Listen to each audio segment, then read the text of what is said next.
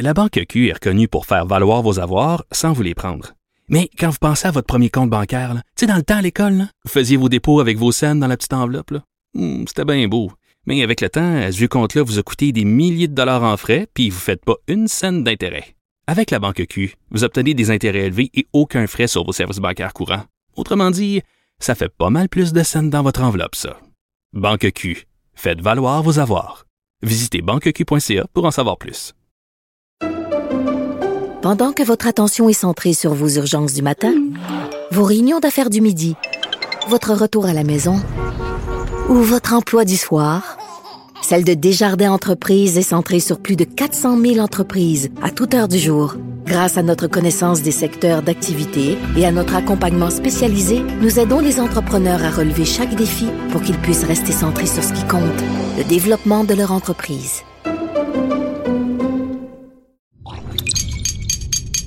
Cube Radio. Vincent Dessureau. Un animateur pas comme les autres. Il explique et démystifie. Il couvre tous les angles de l'actualité. Cube Radio. Il pense, il analyse, il commente, il partage. Vincent Dessureau. Cube Radio.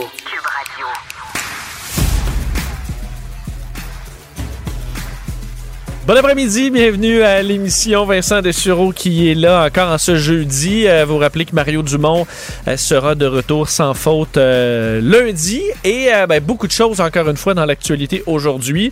C'est sûr qu'on va quand même jeter un coup d'œil à nos chers voyageurs qui poursuivent leur périple. Certains sont revenus au pays. Ça suit comme une véritable saga, plutôt délicieuse quand même, je pense, dans la population en général. Ça nous change un peu de des histoires de COVID qui sont malheureusement pas bon belles aujourd'hui ces histoires parce qu'on sait on, euh, on a dévoilé aujourd'hui des projections de l'INES. On en parlait ensemble hier euh, que les projections du 30 décembre dernier, c'est ce qu'on avait de plus récent, euh, avaient raté de beaucoup là, la marque. Euh, et les chiffres dévoilés aujourd'hui font euh, vraiment peur avec euh, d'ici deux semaines, là, possiblement plus de 3000 hospitalisations, 400 personnes aux soins intensifs. Vraiment des données inquiétantes qui mènent le gouvernement à serrer la vis, entre autres aux non-vaccinés. On en parlera tout au long de l'émission avec des experts. Pour l'instant, on rejoint nos collègues de LCN. On rejoint Vincent Dessureau dans les studios de Cube Radio. Salut Vincent. Bonjour Sylvain. Alors, euh, évidemment, point de presse euh, de Christian Dubé, ministre de la Santé, avec des mesures, on va y revenir. Par- parlons d'abord de ces euh, nouvelles projections, les projections de, l'INES, l'Institut national d'excellence en santé et services sociaux.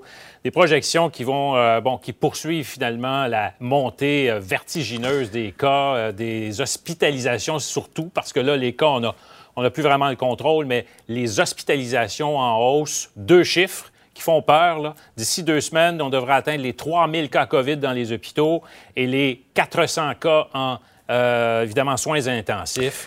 Euh, on se dirige vers une situation qui n'est pas très jolie. Non, qui est vraiment inquiétante. On en parlait hier ensemble, hein, Sylvain, de ces projections de l'INES qui commençaient à dater. On sait, on les attendait aujourd'hui. Les de- dernières dataient du 30 décembre et on avait vraiment manqué la marque. là. On, était, on avait grandement sous-estimé le nombre de su- de- d'hospitalisations euh, il y a une semaine. Et là, on espère, on se croise les doigts que ce soit l'inverse, que l'INES ait euh, surestimé le nombre d'hospitalisations. C'est vraiment ce qu'on va avoir besoin parce que les chiffres dévoilés et que vous venez de voir dans les graphiques sont vraiment, vraiment inquiétants. Euh, et euh, ce qui est d'inquiétant, c'est qu'on se rend compte à quel point on, on, on navigue de plus en plus à l'aveugle. Si on regarde ce, ce rapport-là, justement, là, euh, de l'INES, on y voit que c'est bel et bien écrit que les, pro- les projections sont de moins en moins robustes. Évidemment, il y a l'effet des nouvelles mesures euh, qui sont pas totalement prises en compte. On n'a pas vu encore de baisse de cas reliés au confinement et on devrait voir, on l'espère, on devrait voir une baisse de cas assez rapidement. Mais il y a la question du dépistage. C'est de moins en moins précis le chiffre qu'on a, de sorte qu'on fait des projections sur de moins en moins de données fiables. Et ça, ça demeure, euh, ça demeure très inquiétant. Mais c'est sûr que peu importe les projections, on le sait que ça va mal dans les hôpitaux. Si on parle à des médecins, des gens dans le réseau, tout le monde est extrêmement inquiet. Vu même les, euh, on dirait la situation dégringoler beaucoup dans les deux, trois derniers jours et malheureusement, ça va se poursuivre.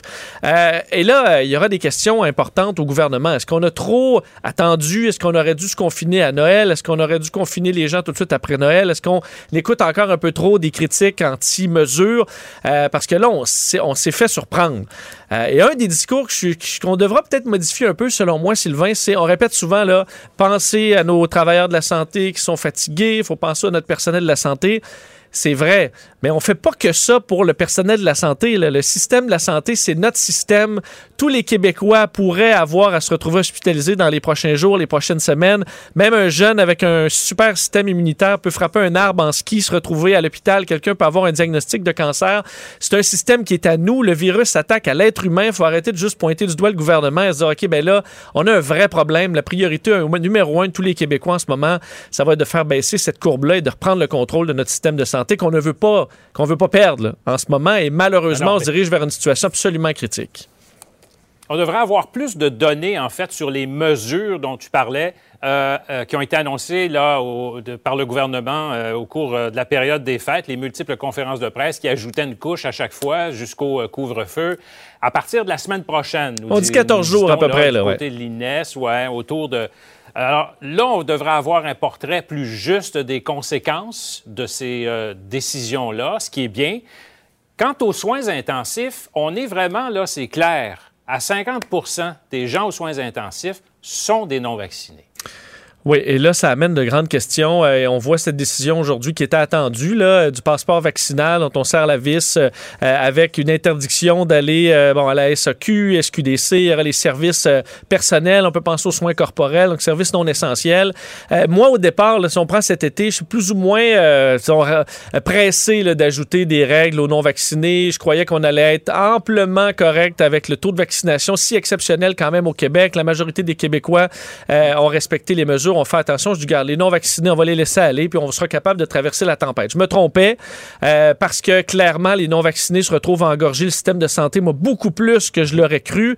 Euh, c'est une situation qui, là, euh, est, critique. Alors, on n'a pas le choix de serrer la vis, même si, oui, c'est bien plate pour ces gens-là, mais là, on n'a plus le choix. De sorte que j'ai l'impression quand même que cette, ce changement-là va quand même en convaincre certains, quoique la majorité sont des, des durs de dur et ne veulent plus rien savoir. Un des points point quand même intéressant, c'est un euh, passeport vaccinal à trois doses, là, où on, euh, Christian Dubé a dit pas tout de suite, là, mais lorsque tout le monde aura pu avoir sa troisième dose, euh, donc c'est ça, au printemps, dans les prochains mois, on arrivera avec un passeport vaccinal à trois doses. Et je lisais beaucoup de commentaires sur les réseaux sociaux des gens qui disaient Ah ben là, c'est pas vrai, là, moi c'est deux doses maximum, c'est pas vrai que je vais aller à trois doses, là c'est trop, c'est ma limite.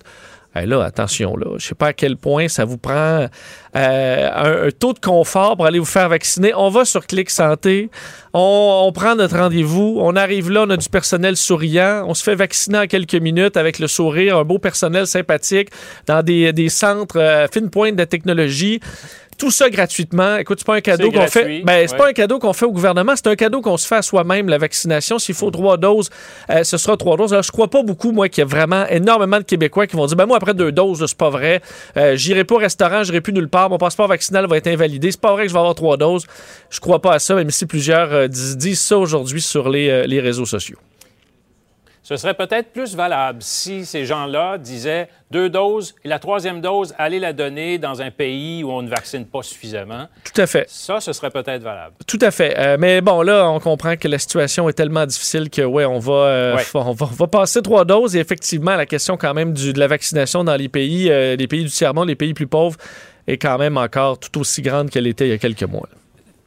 Pour terminer sur la question du passeport vaccinal à la SAQ, SQDC et tout ça, 12 jours pour implanter ça. Euh, euh, ça t'apparaît euh, suffisamment rapide? Oui, on dit qu'on a besoin de temps pour installer la mesure. en même temps, c'est parce que c'est pas. Est-ce que ça va vraiment. Est-ce que ça va faire une différence là, sur le terrain très rapide? Je pense pas. Ceux qui, ceux qui, ont, qui vont se faire vacciner à cause de ça, vont y aller rapidement parce que, écoute, pour avoir ces deux doses, euh, son passeport vaccinal actif, faut pas traîner.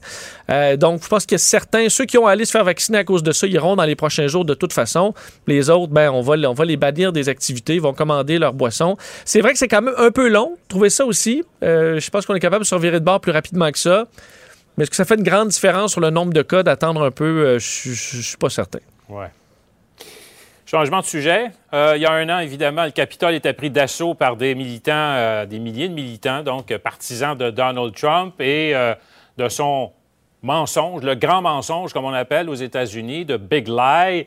Euh, un an plus tard, donc, Joe Biden qui fait un discours, euh, un discours qui, euh, bon, un appel à la démocratie.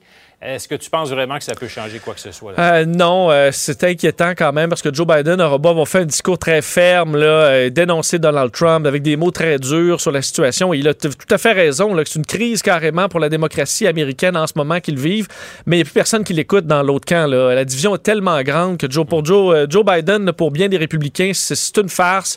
il ne mérite pas d'être là. Il a volé l'élection. c'est une situation qui est vraiment, vraiment dangereuse. Et si on se rappelle l'an dernier, au moment où on n'en revenait pas, là, autant vous que moi, des images qu'on voyait du, Capitole. Euh, il y avait eu, euh, dans les heures qui ont suivi, une belle unité entre les démocrates et les républicains. On avait repris des travaux, on avait validé l'élection euh, envers et contre tous, dans le, verre cassé. Tout le monde s'est élevé. Mitch McConnell, Mike Pence pour dire c'est pas vrai que des émeutiers vont nous voler notre démocratie. mais ce discours-là a pas duré. Ensuite, il y a eu une réécriture de l'histoire par les républicains de cet événement-là. les républicains ont eu le choix de prendre deux chemins là, euh, dans la dernière année, aller purger là, ce, ce mensonge-là, cette folie, ou s'y enfoncer. Et on sait quel choix ils ont pris. Et c'est une très mauvaise nouvelle pour les États-Unis, euh, voyant à quel point ça ne décolle pas, cette histoire-là, Donald Trump continue encore aujourd'hui. Il dénonçait euh, le, vol de l'élection euh, chez, ses partisans. Bien de voir vers où ça va nous mener tout ça. Une des grandes inquiétudes, c'est qu'il faudra trouver chez les démocrates un candidat solide, un candidat qui saura s'adapter à cette nouvelle façon de faire de la politique, c'est-à-dire où la vérité n'a plus aucune, aucunement sa place dans l'autre camp. il faudra trouver quelqu'un d'assez solide pour faire face à ça, parce que les démocrates se sont fait surprendre dans les dernières années par la façon de faire Trump. Et là, il faudra répliquer, il faudra être solide, parce qu'effectivement, euh, il y, a péril en la demeure aux États-Unis, ça me paraît assez clair. Et le, prochain, la prochaine étape, bien sûr, c'est en novembre prochain, les fameuses... Euh, Élections de mi-mandat, ça arrive très, très vite et ça pourrait bouleverser les choses, effectivement. Vincent Dessureau, merci. Merci Sylvain, demain. Bonjour Carl. Bonjour Carl. Monsieur Dessureau, bonjour. Euh, on va faire le tour euh, de quelques, euh, quelques nouvelles. Est-ce qu'on commence par la situation de la COVID au Québec? Ben, allons-y. En fait, 15 874 cas déclarés aujourd'hui, 26 décès. Évidemment, là, on, porte de moins en moins d'attention au nombre de cas parce qu'on sait que c'est pas tout le monde qui peut aller se faire dépister. Mais sur les hospitalisations, là, ça a encore augmenté. 1953 personnes hospitalisées, 207 aux soins intensifs. Donc, il y a une progression là. Puis, Selon les euh, prédictions de l'Institut national d'excellence en santé et services sociaux, on pourrait atteindre 3000 personnes hospitalisées d'ici deux semaines, dont 400 aux soins intensifs. Ce qui est un peu rassurant dans ces prévisions de l'INES-là, Vincent, c'est que ça ne tient pas compte des euh, derniers resserrements aux restrictions sanitaires qui ont été apportées et au devancement de la troisième dose. Mais dans le fond, ces projections-là, ils disent euh, c'est faible. Ça ne veut ben, pas dire grand-chose si là, on n'a pas l'effet des mesures. On n'a plus les bons chiffres de dépistage. Euh, malheureusement, c'est ça qu'on utilise pour faire euh, nos, différentes mesures. C'est les projections de l'INES. Ben Et l'INES même dit, euh, je peux même vous donner le, mot exact. Cette semaine, les projections sont moins robustes. on est obligé de présenter la période de deux mmh. semaines plutôt que trois semaines. Entre autres parce qu'on ne sait pas exactement l'effet de ces mesures-là. on ne connaît pas l'effet de la troisième dose qui est accélérée. Et surtout, les, la capacité de dépistage ben qu'on est en train de perdre et qui, ben, qui qui fausse les données. Mais retenons le terme robuste, je le garde euh, quand je dirais que mes promesses sont pas si robustes que ça. C'est un bon terme, hein? tu peux dire chérie, chérie, je te je te je prends un engagement qui est, pas robuste. C'est pas mon engagement le plus robuste, mais je m'engage quand même. Mais donc c'est ça. Puis euh, tout de même, aujourd'hui, le ministre de la Santé, Christian Dubé, l'a dit, là, on s'attend à un raz-de-marée euh, d'hospitalisation au cours des prochaines semaines et aussi 50% des lits sont occupés par 10% de personnes pas vaccinées, à peu près. Là, euh, S'il y a 10% de la population qui n'est pas vaccinée, mais qui compte pour plus de 50% des hospitalisations. C'est pour ça donc qu'on a confirmé le passeport vaccinal SAQ, SQDC aujourd'hui. Euh, bonne nouvelle, par contre, ou en tout cas, lueur d'espoir. Euh, on en parlait un peu plus tôt. Le variant Omicron pourrait signaler le fait qu'on entre dans la phase d'endémicité de la COVID-19. Ça, ça veut dire un virus qui se répand plus largement, plus rapidement, mais qui atteint moins difficilement les gens.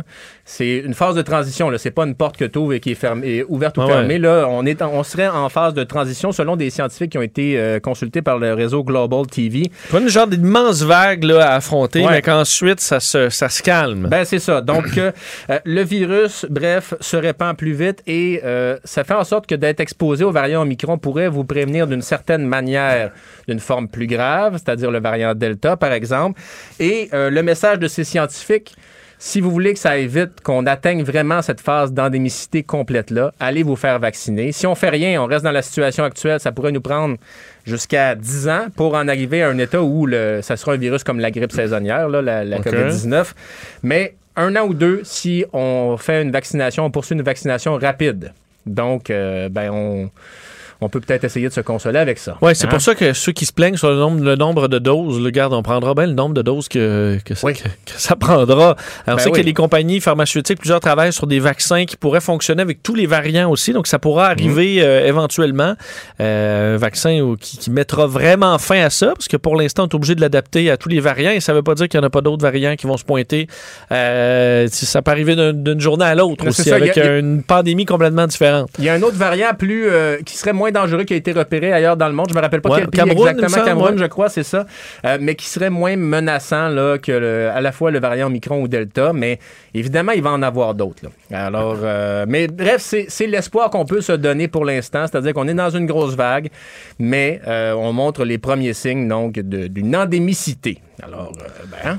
Bon, c'est ça. Alors, on pourra voir. euh, mais il faut faire attention quand même avec les discours super optimistes parce Ouais, qu'à ouais, date, euh, euh, mo- moi-même, j'avais ce discours-là quand t'es arrivé à Micron. On disait, OK, c'est moins grave, parfait. Quelle, quelle bonne nouvelle. On va tout la voir. Ça apparaîtra pas.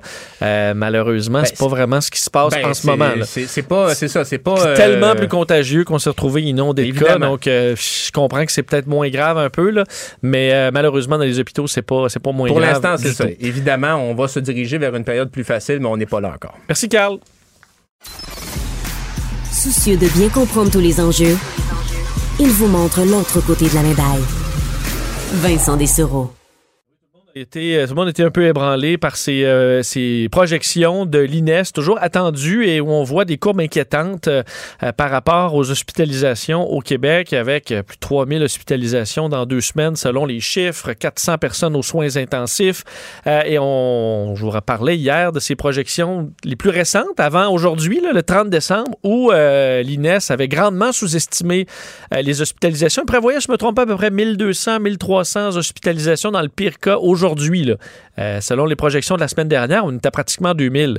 Alors, on va espérer qu'on se trompe, mais dans l'autre sens pour les prévisions dévoilées aujourd'hui euh, et que euh, ben, les effets du confinement, tout ça, du couvre-feu, ça arrive très fort pour atténuer euh, cette vague-là, mais pour l'instant, on ne le voit pas sur le terrain. On en parle justement avec quelqu'un qui se retrouve sur le terrain, euh, urgentologue à l'hôpital juif, vice-président de l'Association des spécialistes en médecine d'urgence euh, du Québec, docteur Laurie Robichaud. Docteur Robichaud, bonjour. Bonjour. Euh, bon, on va parler du, du terrain, comment ça se passe aujourd'hui, mais au départ, ces, ces- ces projections, euh, ces prévisions pour les deux prochaines semaines de l'INES aujourd'hui, euh, c'est dur à prendre, parce que c'est très inquiétant et vous euh, de, de voir qu'on pourrait atteindre des niveaux d'hospitalisation aussi élevés d'ici quelques jours. Ben, en effet, c'est c'est très inquiétant. Je suis sûre que la population est inquiète, mais nous aussi, nous le sommes. Euh, quand on pense que peut-être qu'on serait pas capable de suffire à la demande de- d'offrir des bons soins à nos patients, puis de les offrir à tous les patients qui se présentent euh, à l'urgence, c'est toujours euh, quelque chose qu'on craint. C'est quelque chose qu'on veut jamais qu'il arrive, puis que peut-être qu'on va faire face plus tôt qu'on le pense. Donc la situation en ce moment là, elle est déjà, euh, elle est déjà très grave. Décrivez, décrivez-nous un peu la situation en ce moment à l'hôpital juif. Oui, ben vous savez, ça fait quand même euh, quelques semaines que plusieurs centres euh, au travers du Québec qui ont frappé un peu cette, euh, qui ont reçu la déferlante, qui ont commencé à avoir une, une augmentation des hospitalisations, euh, hospitalisations très marquée. Puis, ben nous, on commence à, à le ressentir sur l'île de Montréal. Je vous dirais depuis les deux, trois derniers jours, là, depuis les 40, les dernières 48 heures, c'est impressionnant le nombre de, de patients COVID qui ont besoin d'hospitalisation. Puis rapidement, euh, on s'est rendu compte qu'on allait avoir besoin de plus d'étages, plus de bras, plus de lits d'hospitalisation pour être capable de suffire à la demande. Donc oui, nous, on le ressent euh, euh, de manière très, très subite. Donc, quand on dit ah, mais Omicron est moins, est moins virulent, amène moins les gens aux soins intensifs, entre autres, mais c'est, le problème, c'est pas ça, c'est, le nombre. C'est que sur le nombre, il y a tellement de déferlantes qu'on se, on se retrouve à submerger le système quand même. C'est exactement ça. Puis tu sais, vous savez, c'est pas les, nécessairement les jeunes qui vont être hospitalisés. Oui, les non vaccinés jeunes vont définitivement être hospitalisés, mais les personnes âgées là, qui ont des maladies chroniques, ça prend pas grand-chose pour être euh, d'avoir une exacerbation de leur maladie. Je pense à une, insuffisance cardiaque, une maladie des poumons chronique. Euh, la COVID vient comme rajouter par-dessus, puis c'est souvent ces patients-là qu'on va voir. Donc, sont moins malades, peut-être une hospitalisation moins prolongée, mais le nombre est tellement grand avec la contagion incroyable de l'Omicron que oui, on fait face à une déferlante qui, euh, qui met vraiment notre système qui testent notre système, on va le dire ainsi. Euh, on voit dans le nombre de patients euh, hospitalisés, on sait qu'il y a des patients qui sont hospitalisés à cause de la COVID, donc la maladie qui, euh, a dégénéré, on doit être hospitalisé. On a aussi des patients qui sont là pour, autre, pour d'autres raisons et qui ont la COVID. à quel point ça fait une différence ça, pour vous ou ultimement c'est la même charge de travail parce qu'on doit protéger les, les, équipes médicales quand même, même si une personne est hospitalisée pour autre chose, mais a la COVID? C'est vraiment une bonne question. Vous savez, si c'était des patients qui allaient tous aux soins intensifs, je dirais que la charge de travail, serait immense. Des patients qui vont en hospitalisation, la charge de travail est un peu moindre que des patients qui ont besoin de soins critiques. Tout de même, il reste qu'un patient COVID, on est obligé de prendre exactement les mêmes précautions, malgré que c'est un patient qui est asymptomatique, disons-le, euh, avec une fracture de la hanche, qu'un patient qui aurait besoin de peut-être un petit peu d'oxygène puis qui est trop faible pour retourner à la maison. C'est les mêmes soins, le même type d'hospitalisation, en fait, la personne avec la fracture de hanche, le risque est quasiment plus grand car cette personne-là va avoir besoin d'opération. On va être obligé d'impliquer alors là euh, un bloc opératoire, des infirmiers, des infirmières, des chirurgiens anesthésistes et toute l'équipe qui en découle. Euh, donc, ça reste quand même un très, très grand enjeu, même si ces patients-là sont asymptomatiques et c'est une découverte fortuite. Euh, euh, aujourd'hui, euh, le ministre de la Santé, Christian Dubé, disait c'est pratiquement plus de la moitié des patients aux soins intensifs qui sont des non-vaccinés, donc à peu près la moitié, même un peu plus, mm-hmm. justifiant ainsi bon, certaines mesures pour serrer la vis aux non-vaccinés. Est-ce que vous, sur le terrain, c'est ça que vous voyez aussi? beaucoup de non-vaccinés qui se retrouvent encore très malades? Oui, tu sais, euh, beaucoup de gens se demandent, se questionnent, ben là, si l'Omicron, on va tous l'attraper, ça sert à quoi de se faire vacciner? Je vous le dis, ça sert à quelque chose parce que dans le fond, ça prévient d'avoir des maladies graves comme celles qu'on voit chez les gens non vaccinés. Euh, les gens qui, sont, qui ont reçu leur deuxième et troisième dose, sont, euh, ont drastiquement moins de, euh, de maladies sévères. C'est très, très rare, en fait, qu'ils vont aller euh, vers les soins intensifs, à moins qu'ils aient d'autres problèmes de santé plus graves qui vont les prédisposer. Mais oui, votre réflexion est exactement la réalité. C'est les non-vaccinés qui représentent la vaste majorité des patients qui sont admis et très malades dans les hôpitaux ainsi que les soins intensifs. Quand on parle d'une personne de 30, 40 ans non vaccinée qui se retrouve hospitalisée, qu'est-ce qui s'est qu'est-ce qui s'est passé ou quel genre de symptômes, de, de quelle façon la maladie a dégénéré pour ces gens-là? Parce que ça me paraît un peu différent, Omicron versus euh, les, euh, les variants précédents ou le virus original. Est-ce que je me trompe? Oui, c'est sûr que c'est dur à dire parce qu'en plus, on a la vaccination qui nous protège. Est-ce que c'est la vaccination qui atténue l'Omicron comparativement au Delta ou encore est-ce que c'est vraiment juste un, variant qui, qui est moins dangereux, on va le dire comme ça dur à dire, mais euh, la, maladie originale, ce qui arrivait, c'est qu'au début, les gens avaient vraiment des symptômes euh, d'infection de, des voies respiratoires. On tousse, on a, un peu de fièvre, euh, on se sent pas bien courbaturé. Puis tout d'un coup, arrivé à jour 7 de la maladie à peu près, les gens entraient dans une phase très inflammatoire. C'est là qu'on les voyait arriver à l'urgence moche, avec des saturations très basses. déshydratés, avec des marqueurs inflammatoires dans leur prise de sang, ainsi que des rayons X qui étaient épouvantables. Euh, donc, les gens non vaccinés, on les voit encore, ces présentations-là, là, de dramatiques, très, très inflammatoires pour lesquels on donne des traitements comme la dexaméthasone, hein, on en a parlé, puis qu'on a d'autres traitements maintenant, mais oui, on est capable d'identifier ces gens-là non vaccinés par leur présentation, je vous dirais on parlait de ça au départ, de, de, espèce de tempête dans le corps carrément d'inflammation, mm-hmm. c'est là que ça, tournait mal. Et ça, avait, on dit micro, c'est plus léger, mais dans les non-vaccinés où ça tourne mal, c'est encore la même chose ou presque. Oui, tout à fait. On, les voit encore. C'est, c'est pas parce que l'Omicron est plus, encore une fois, on va mettre en parenthèse, plus léger mmh. comme maladie. Euh, je pense que la, vaccination a amené une grande protection, euh, mais il reste, reste quand même que les gens non vaccinés, oui, ont, des maladies plus sévères, même avec le Omicron. Euh, la situation du délestage, on disait aujourd'hui, on est au niveau 3, le niveau 4. Euh, c'est le dernier niveau ensuite là, où on mhm. vraiment on, élimine le, tout, ce qui est non critique et même dans certains cas, on parlait de chirurgie cardiaque quand même importante, cancer euh, de la prostate qui peut attendre un peu. On va les faire attendre aussi, ce qu'on souhaite pas pour des, pour des patients. c'est une situation qui, qui est très désagréable pour beaucoup, pour beaucoup de patients en ce moment. Oui, c'est horrible. On, ne veut pas en arriver là. Le, but, c'est de jamais laisser passer un cancer pour sur plusieurs semaines au risque qu'il progresse et devienne métastatique. Euh, que des gens meurent euh, du fait d'avoir attendu des opérations qui étaient semi-urgentes, mais qui pour eux sont vitales. on parle des remplacements de valves et des choses comme ça, par exemple. Euh, oui, c'est quelque chose qui, est assez catastrophique, puis on veut pas non plus avoir, tu sais, on, on, en parle tranquillement, mais avoir recours au, au, au protocole de priorisation à un certain moment donné, quand le système est débordé, euh, il faut voir les priorités et voir qu'est-ce qu'on fait en, priorité. Et c'est très malheureux qu'on en arrive là déjà à ce stade 4 et il faut vraiment essayer de, de, serrer la vis pour comme pas que ça progresse encore plus quand vous voyez les projections euh, qui parlent de 3000 hospitalisations, 400 personnes aux soins intensifs, euh, et que là, vous imaginez, OK, si on se retrouve dans deux semaines, là, là qu'est-ce que, euh, est-ce que c'est envisageable? est-ce que, comment on va s'arranger rendu là pour traiter autant de patients? Je sais qu'il y a des discussions avec les syndicats, essayer de trouver, de, de débloquer des nouveaux lits. l'élastique est quand même déjà étiré pas mal dans le réseau. Oui, l'élastique était est vraiment étiré à son maximum. Je vous dirais quand même qu'on essaie de trouver des lits. Vous savez, les lits, c'est pas juste l'installation physique du lit qu'on achète, la base de lit. Là, ça vient avec toute une équipe là, qui inclut l'entretien ménager, des personnels infirmiers, ressources humaines. C'est quelque chose d'extrêmement complexe. Puis, en ce moment, l'autre euh, euh, l'autre euh, truc qu'on parle pas souvent, ou ben, en fait on en parle, mais qui, qui a un impact majeur, c'est les professionnels de la santé qui sont infectés ou encore qui sont en isolation. Euh, ça, ça, ça, crée un, cet enjeu que tout d'un coup, on se ramasse qu'on pourrait avoir des lits physiques, mais on n'a pas le personnel euh, parce qu'il est malade. Même si on essaie de les ramener sur le terrain, euh, il y a quand même des risques. Hein, on, on, en a parlé dans les derniers jours. Fait que c'est toute cette complexité-là que le système est déjà, l'élastique est déjà étiré, les gens sont déjà fatigués, les gens s'infectent parce que le micron est si contagieux.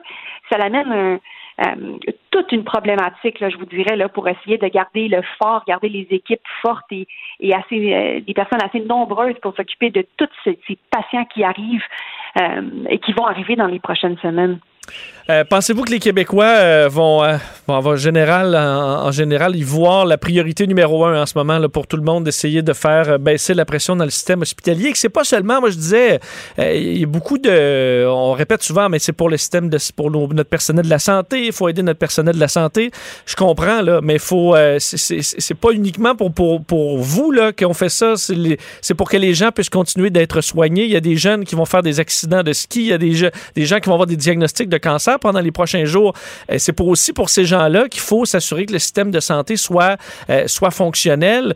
Euh, est-ce que cette, cette alarme-là, les gens la, la, comprennent bien et, comprennent à quel point la situation est critique? Mais je pense qu'à ce jour, aujourd'hui, après le point, de presse du, premier du ministre, en fait, de la santé, absolument. Là, les gens, je pense que réalisent l'impact que ça a quand on dit que la, capacité hospitalière euh, va être dépassée, qu'on va, on va devoir escalader au prochain palier. Là, tout d'un coup, ça nous touche directement. Ça touche notre père, notre mère, notre frère, notre soeur, nos amis qui ont eu un diagnostic de cancer récent, par exemple, vous le dites très bien ça va nous toucher nous si jamais on tombe en patin puis on se casse une jambe, on est en attente d'opération puis on nous dit bon mais ben, l'opération elle va tarder alors qu'on sait qu'elle est absolument nécessaire. Euh, je pense que là il faut peut-être voir un peu les conséquences que ça peut avoir sur les, membres qui nous sont chers, mais également pour nous. C'est pas le temps de se faire mal puis de, de devoir entrer dans le système hospitalier à ce moment-ci là. Euh, malheureusement. Fait que moi, je pense que les gens le, le savent. Les gens sont, sont bons, ils tentent du mieux qu'ils peuvent là, de, de suivre les, les recommandations. Puis, mais on se bat contre un ennemi qui vit, qui est tellement contagieux et, et euh, c'est tellement difficile à prévoir. Je pense que les gens sont au courant, puis tout le monde fait de son mieux. Puis je pense qu'on n'a pas le choix de continuer à faire de notre mieux pour l'instant pas mal la seule chose qu'on peut faire, là, je vous dirais. Oui, et on espère euh, grandement voir les résultats de ce confinement du couvre-feu le plus rapidement possible dans les, euh, les cas pour que la pression baisse euh, chez vous. Docteur Laurie Robichaud, c'était très intéressant de vous parler. Merci d'avoir été là. Mais merci à vous. Au revoir, docteur Robichaud, urgentologue à l'hôpital juif et vice-président de l'Association des spécialistes en médecine d'urgence au Québec. La Banque Q est reconnue pour faire valoir vos avoirs sans vous les prendre. Mais quand vous pensez à votre premier compte bancaire, tu sais, dans le temps à l'école, vous faisiez vos dépôts avec vos scènes dans la petite enveloppe. Hmm, C'était bien beau. Mais avec le temps, ce vieux compte-là vous a coûté des milliers de dollars en frais, puis vous ne faites pas une scène d'intérêt. Avec la Banque Q, vous obtenez des intérêts élevés et aucun frais sur vos services bancaires courants. Autrement dit, ça fait pas mal plus de scènes dans votre enveloppe, ça. Banque Q. Faites valoir vos avoirs. Visitez banqueq.ca pour en savoir plus. Pendant que votre attention est centrée sur vos urgences du matin, vos réunions d'affaires du midi, votre retour à la maison ou votre emploi du soir, celle de Desjardins Entreprises est centrée sur plus de 400 000 entreprises à toute heure du jour. Grâce à notre connaissance des secteurs d'activité et à notre accompagnement spécialisé, nous aidons les entrepreneurs à relever chaque défi pour qu'ils puissent rester centrés sur ce qui compte, le développement de leur entreprise. Ici Ricardo. Et Émilie, marchand d'IGA. On a envie de vous inspirer à bien manger. À moins de 5 la portion. Suffit de repérer les produits valeurs sûres et de les cuisiner avec une de nos recettes. Les valeurs sûres, c'est bien pensé, hein? Bien sûr! Détails sur IGA.net. Pour parler à Vincent Dessureau, studio à commercial cube.radio ou 1-877-827-2346, 187 Cube Radio. Aujourd'hui, le ministre de la Santé, Christian Dubé, qui annonçait euh, donc l'intention d'élargir le passeport vaccinal. C'était attendu, on en avait entendu parler, ça s'est confirmé euh, aujourd'hui, c'est-à-dire passeport vaccinal euh, où ben, les non-vaccinés ne pourront accéder à d'autres services, soit entre autres SAQ, SQDC, alors pas de cannabis ni d'alcool. On comprend qu'ils pourront commander en ligne, alors ça donne quand même une, euh, une accessibilité, mais pas en magasin. Et aussi, ce qui va suivre, euh, d'autres services non essentiels. Alors, on aura des détails sur cette liste-là plus tard, entre autres euh, les services de soins corporels. Alors, si vous voulez une manucure, selon ce que je peux comprendre, il faudrait être vacciné dans un avenir très rapproché. Situation de la COVID oblige. On veut serrer la vis aux non-vaccinés. Est-ce que c'est est-ce qu'on va trop loin dans le gouvernement? Est-ce que c'était euh, une évidence euh, d'aller euh, en ce sens? On en parle tout de suite avec le virologue Jacques Lapierre, qui a travaillé durant 30 ans à la production de vaccins, connaît bien le dossier des vaccins dont on parle maintenant depuis plusieurs mois. Jacques Lapierre est en ligne. Monsieur Lapierre, bonjour. Bonjour. Euh, donc, étendre le passeport vaccinal euh, également à trois doses. Commençons par ça, parce que Christian Dubé dévoilait, ben, il faudra trois doses euh, pour, le, pour que le passeport vaccinal soit valide à partir du moment où tout le monde aura eu accès à sa troisième dose, bien sûr, et ça, c'est pas avant le printemps ou plusieurs mois.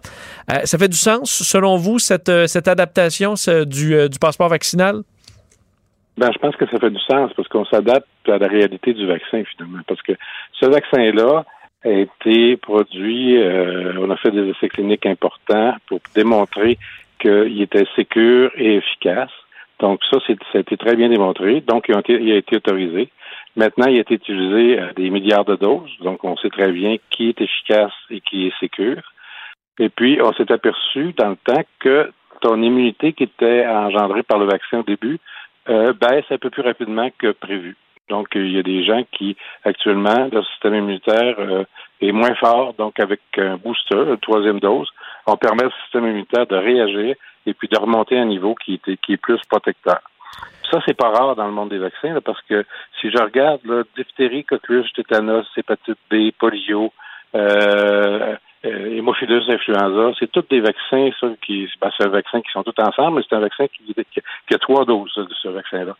Euh, pour pneumocoque, c'est la même chose. C'est un vaccin à trois doses. Donc, ça existe des vaccins à trois doses. C'est juste que là, ils ont été obligés de s'ajuster à la réalité puis de dire, bon, ben, notre vaccin, sécure, efficace, mais il ne dure pas tout à fait assez longtemps. Ça prend un booster, ça prend une troisième dose.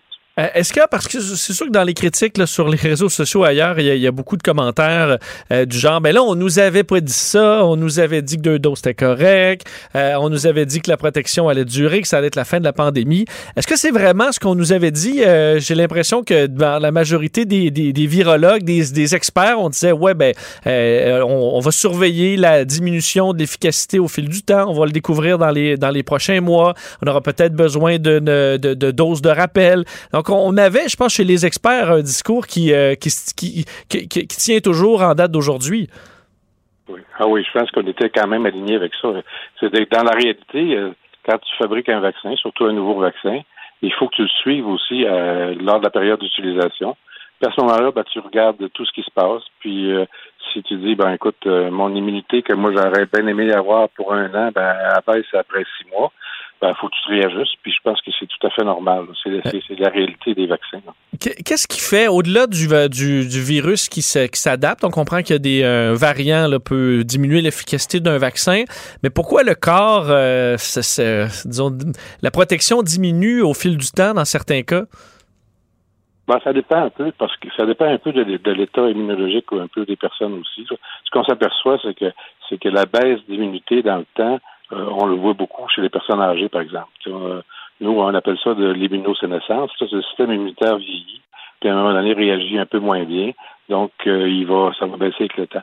Mais même avec des virus, que, des vaccins comme l'influenza, par exemple, on s'aperçoit que après la stimulation du vaccin, l'immunité baisse. Puis souvent, c'est parce que justement, ton corps n'est pas stimulé par un virus ou par euh, quelque chose comme ça. Donc, ça, l'immunité baisse tranquillement. Puis euh, on, on réajuste à mesure l'idée quand même de vacciner toute la planète euh, tous les quelques mois avec euh, une, première, une deuxième, une troisième dose, une quatrième dose, euh, ça devient quand même difficilement envisageable pour le monde entier. Est-ce qu'il y a d'autres solutions? Est-ce qu'on peut travailler sur des... Qu'on travaille sur des vaccins universels qui pourraient fonctionner avec à peu près tous les variants? Est-ce qu'on pourrait voir ça prochainement? Est-ce qu'il y a une sortie plus facile de crise que de vouloir vacciner bon, les 8 milliards d'êtres humains à tous les les 4, 5, 6 mois? C'est le rêve. Je vous dirais que pour l'influenza, vaccin influenza, euh, moi j'ai travaillé là-dedans pendant 30 ans. Et puis, euh, il y a 25 ans, on me parlait de vaccin universel. Et il n'y en a toujours pas. Donc, euh, je peux pas dire que ça ira pas plus vite parce qu'il y a quand même des nouvelles technologies avec l'ARNA et tout ça. Mais c'est compliqué de faire un vaccin universel, surtout quand le virus change beaucoup beaucoup, c'est certains sites antigéniques. Là. Donc, à ce moment-là, c'est difficile de, de, de, ramasser tout ça dans un vaccin puis de, de te défendre contre tout ça en même temps. Je dis pas que c'est impossible, mais moi, je ne le prévoirais pas, je le prévoirais pas pour la semaine prochaine.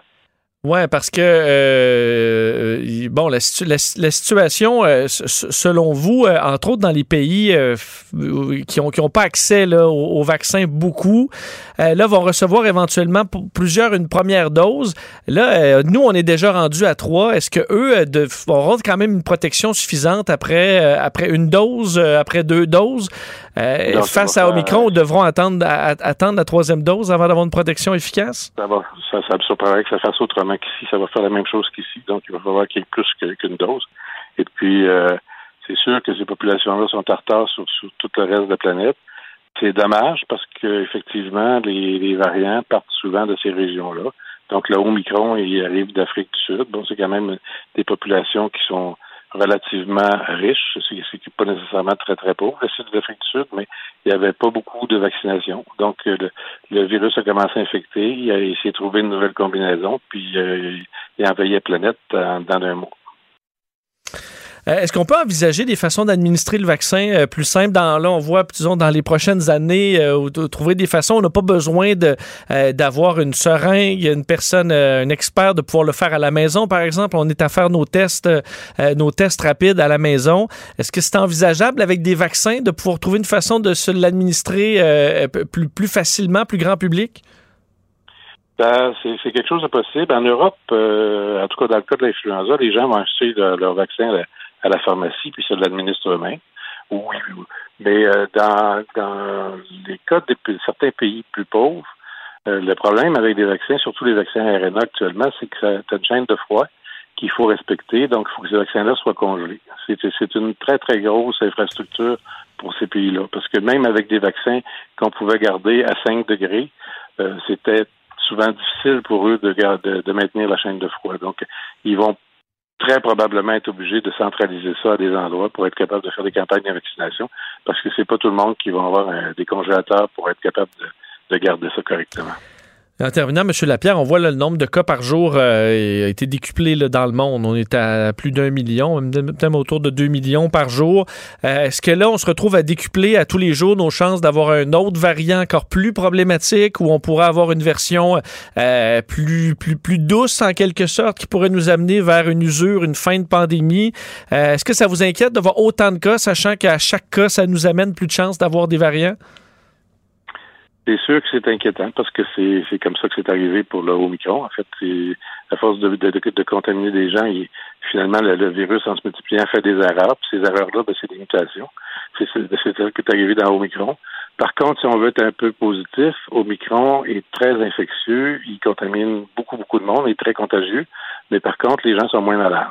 Donc, dans, dans le fond, ça, c'est un pas vers peut-être l'élimination du virus parce que les gens étant, étant moins malades, il va y avoir énormément de gens qui vont être euh, immunisés par la maladie, en fait, en faisant la maladie, ce qui n'est pas idéal parce qu'il y en a qui vont être très malades, mais euh, plus il y aura de gens immunisés par la maladie, euh, plus ce virus-là va avoir de la misère à, circuler. On va suivre ça de près. On n'a pas le choix et en espérant qu'on n'ait pas de, mauvaises surprises, qu'on ait des plus belles surprises dans les prochaines semaines. Jacques Lapierre, merci d'avoir été là.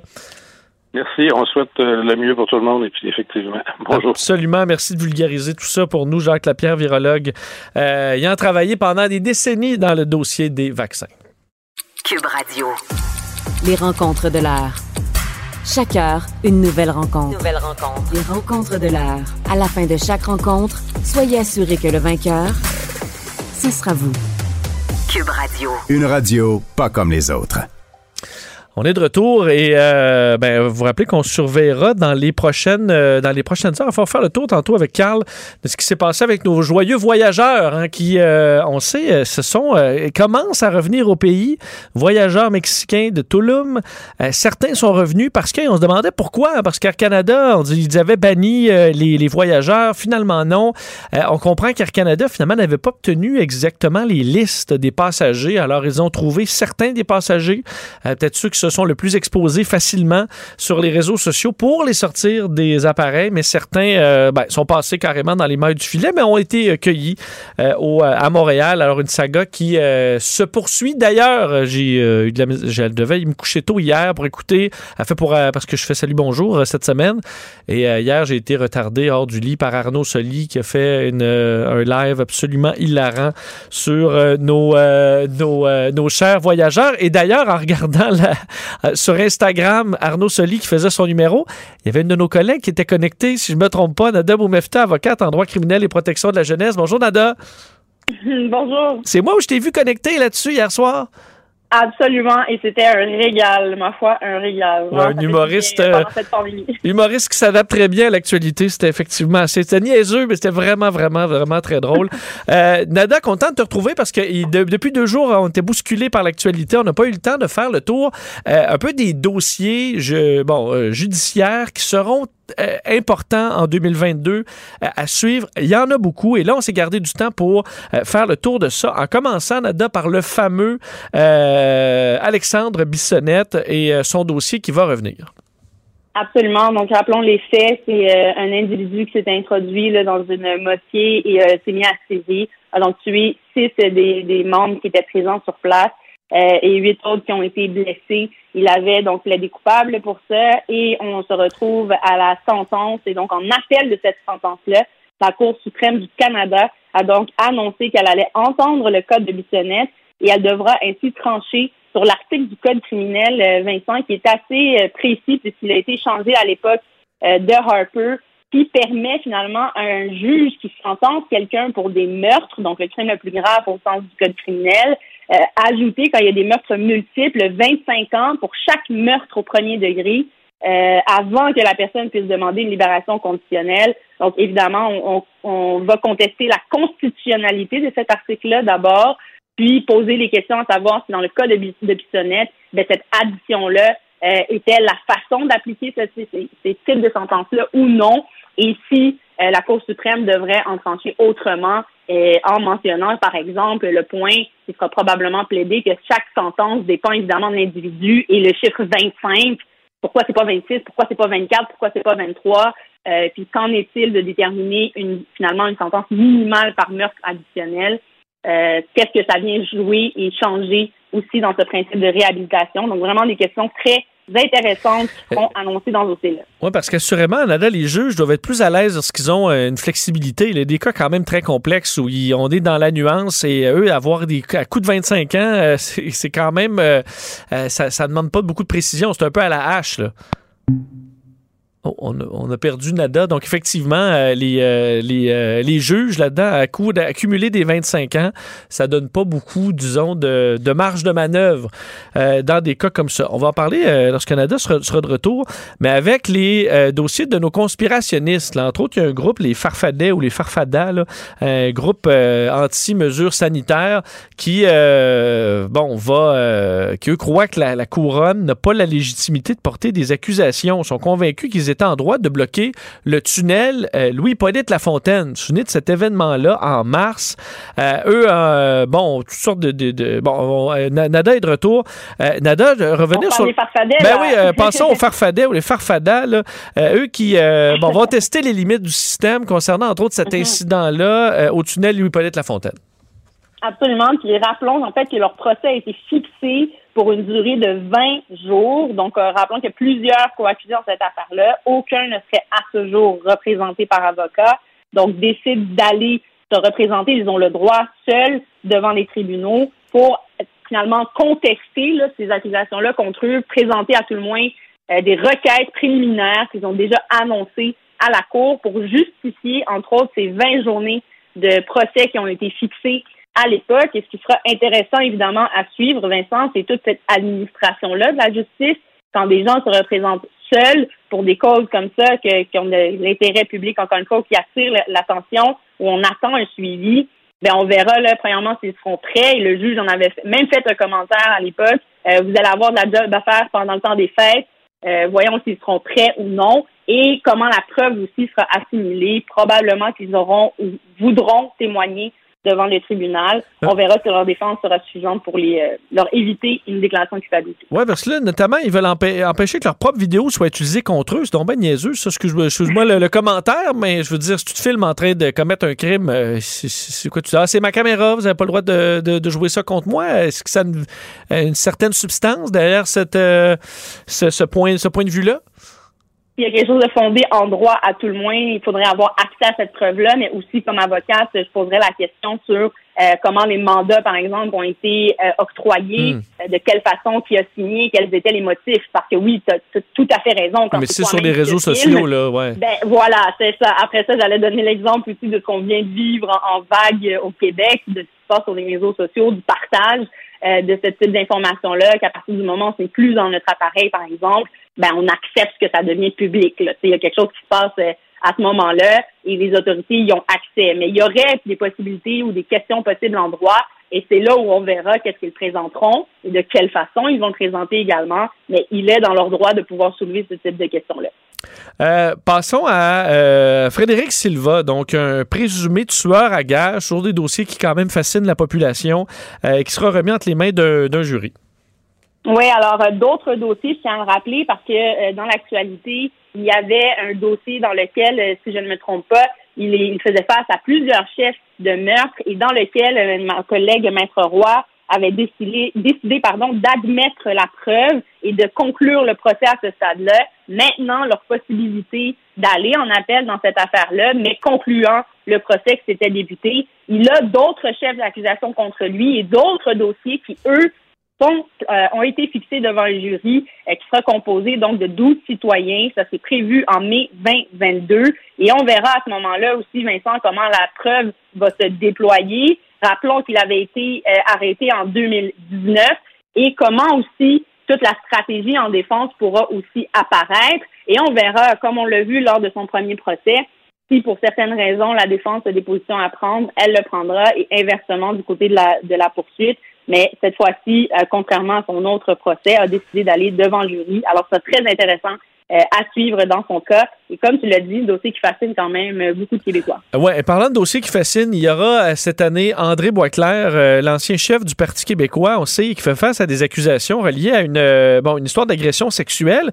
Et dans ce cas-là, le plaignant qui ira raconter ce qu'on comprend être une, agression particulièrement violente qui est au cœur de cette accusation-là. Alors, ce sera un procès assurément très médiatisé, suivi par les Québécois. Oui, donc un, un autre procès où on pourrait euh, mettre dans la catégorie là, des grands noms qu'on a eus et malheureusement suivis là, au cours des, des euh, dernières euh, derniers mois, finalement en pleine pandémie. André Bocler fera partie de la liste de 2022. On pourra suivre finalement les détails de son procès. On va fort probablement se retrouver dans le même genre de scénario où le plaignant, évidemment, est la preuve principale et devra venir témoigner en détail devant un tribunal de ce qui s'est passé pour ensuite voir si euh, M. Boisclair aura une défense à présenter ou non. Et euh, on verra les plaidoiries en quel sens elles seront présentées. Est-ce qu'il y aura, par exemple, d'autres preuves additionnelles qu'on verra lors du procès de la part de la défense à suivre, mais certainement un dossier là, qui sera suivi de très proche, puisqu'encore une fois, on se retrouve avec une victime euh, face à une personne, oui, qui est connue, mais qui, je crois, dans les circonstances de ce qu'on vit aujourd'hui, là, est quand même, encore une fois, d'intérêt public. Alors, on verra. Et rappelons aux gens, je veux rappeler euh, à toute personne qui écoute, que lorsqu'on est accusé de chef euh, criminel, on peut en tout temps décider, par exemple, de plaider coupable et d'en venir à des négociations ou être sur sentence aussi. Et beaucoup de dossiers, là, en ce hmm. moment, peuvent se régler de cette façon-là. Donc, d'ici son procès, on verra. À ce stade-ci, on prend pour acquis qu'il risque d'entamer un procès et donc passer à travers euh, la présentation de la preuve complète. Je comprends que les choses pourraient, pourraient changer d'ici là. Et on termine avec, dans les trucs à mhm. surveiller, là, euh, le dossier du père de la fillette de Granby euh, fait quand même intéressant. Tu pourrais nous expliquer, quand on fait face à un témoin qui ne se, souvient pas des faits là, nécessairement, est-ce que ça devient plus complexe de faire un procès? Alors, rappelons que dans ce cas-ci, le père de la fillette avait témoigné dans le procès euh, qui touchait la grand-mère dans cette affaire-là. Puis, rappelons-le, c'est un, témoignage qui a duré quand même euh, plusieurs euh, heures. Et ce qu'on soulève aujourd'hui, après qu'il ait plaidé coupable, rappelons-le au public, donc il n'y aura pas de tenue de procès quant au chef d'accusation reliant le père à cette histoire. il fait face aujourd'hui donc à une sentence. On en est à cette étape-là et tout son témoignage a été divulgué. Et dans le témoignage, on réalise qu'il oublie souvent, de ne pas se souvenir, euh, c'est pas trop comment ça fonctionne. En réalité, quand on fait face dans la pratique, il y a des témoins comme ça qui, tout d'un coup, ou pour X, Y raison, ne se souviennent pas de faits ou détails qui peuvent être très pertinents à la cause. On peut avoir ce qu'on appelle des versions antérieures. Euh, si, par exemple, le témoin qu'on a dans la boîte avait déjà témoigné auparavant auprès des policiers, aurait aussi, et par exemple, et là, je vais mentionner nos influenceurs dont on parle encore, hmm. euh, le partage d'informations sur les réseaux sociaux, des posts ou des choses comme ça, des traces qu'on aurait laissées, euh, qui peuvent être retenues contre nous et être présentées, ben, c'est au moment du procès où tout ça peut nous revenir euh, au visage et qu'on peut euh, avoir finalement comme outil, que ce soit en défense ou même en poursuite, pour contre-interroger la personne qui est dans la boîte ou l'amener euh, à être confrontée à une réalité ou des faits qu'elle aurait dit auparavant. Donc, c'est des faits qui sont quand même intéressants et dans ce cas-ci, le juge aurait même insisté et accepté en fait qu'on réécoute l'entièreté de l'entrevue qu'il avait donnée à l'époque à, la police pour lui rafraîchir la mémoire donc, on voit là, que l'on a été dans, au bout du processus de réécouter une, une intervention complète pour euh, l'amener à témoigner parce que lorsqu'on est à procès, Vincent, la preuve que le juge prend en compte, c'est ce qu'il entend sur place. Donc ça, c'est très, très, très important à garder en tête. Ben, on aura beaucoup de choses à surveiller, à discuter euh, cette année. Nada Boumefta, merci à demain. Merci, à demain, Vincent. Salut. La Banque Q est reconnue pour faire valoir vos avoirs sans vous les prendre. Mais quand vous pensez à votre premier compte bancaire, tu sais, dans le temps à l'école, vous faisiez vos dépôts avec vos scènes dans la petite enveloppe. Hmm, c'était bien beau. Mais avec le temps, ce vieux compte-là vous a coûté des milliers de dollars en frais, puis vous ne faites pas une scène d'intérêt. Avec la banque Q, vous obtenez des intérêts élevés et aucun frais sur vos services bancaires courants. Autrement dit, ça fait pas mal plus de scènes dans votre enveloppe, ça. Banque Q, faites valoir vos avoirs. Visitez banqueq.ca pour en savoir plus. Pendant que votre attention est centrée sur cette voix qui vous parle ici, ou encore là, tout près ici, très loin là-bas, ou même très, très loin, Celle de Desjardins Entreprises est centrée sur plus de 400 000 entreprises partout autour de vous. Depuis plus de 120 ans, nos équipes dédiées accompagnent les entrepreneurs d'ici à chaque étape pour qu'ils puissent rester centrés sur ce qui compte, la croissance de leur entreprise.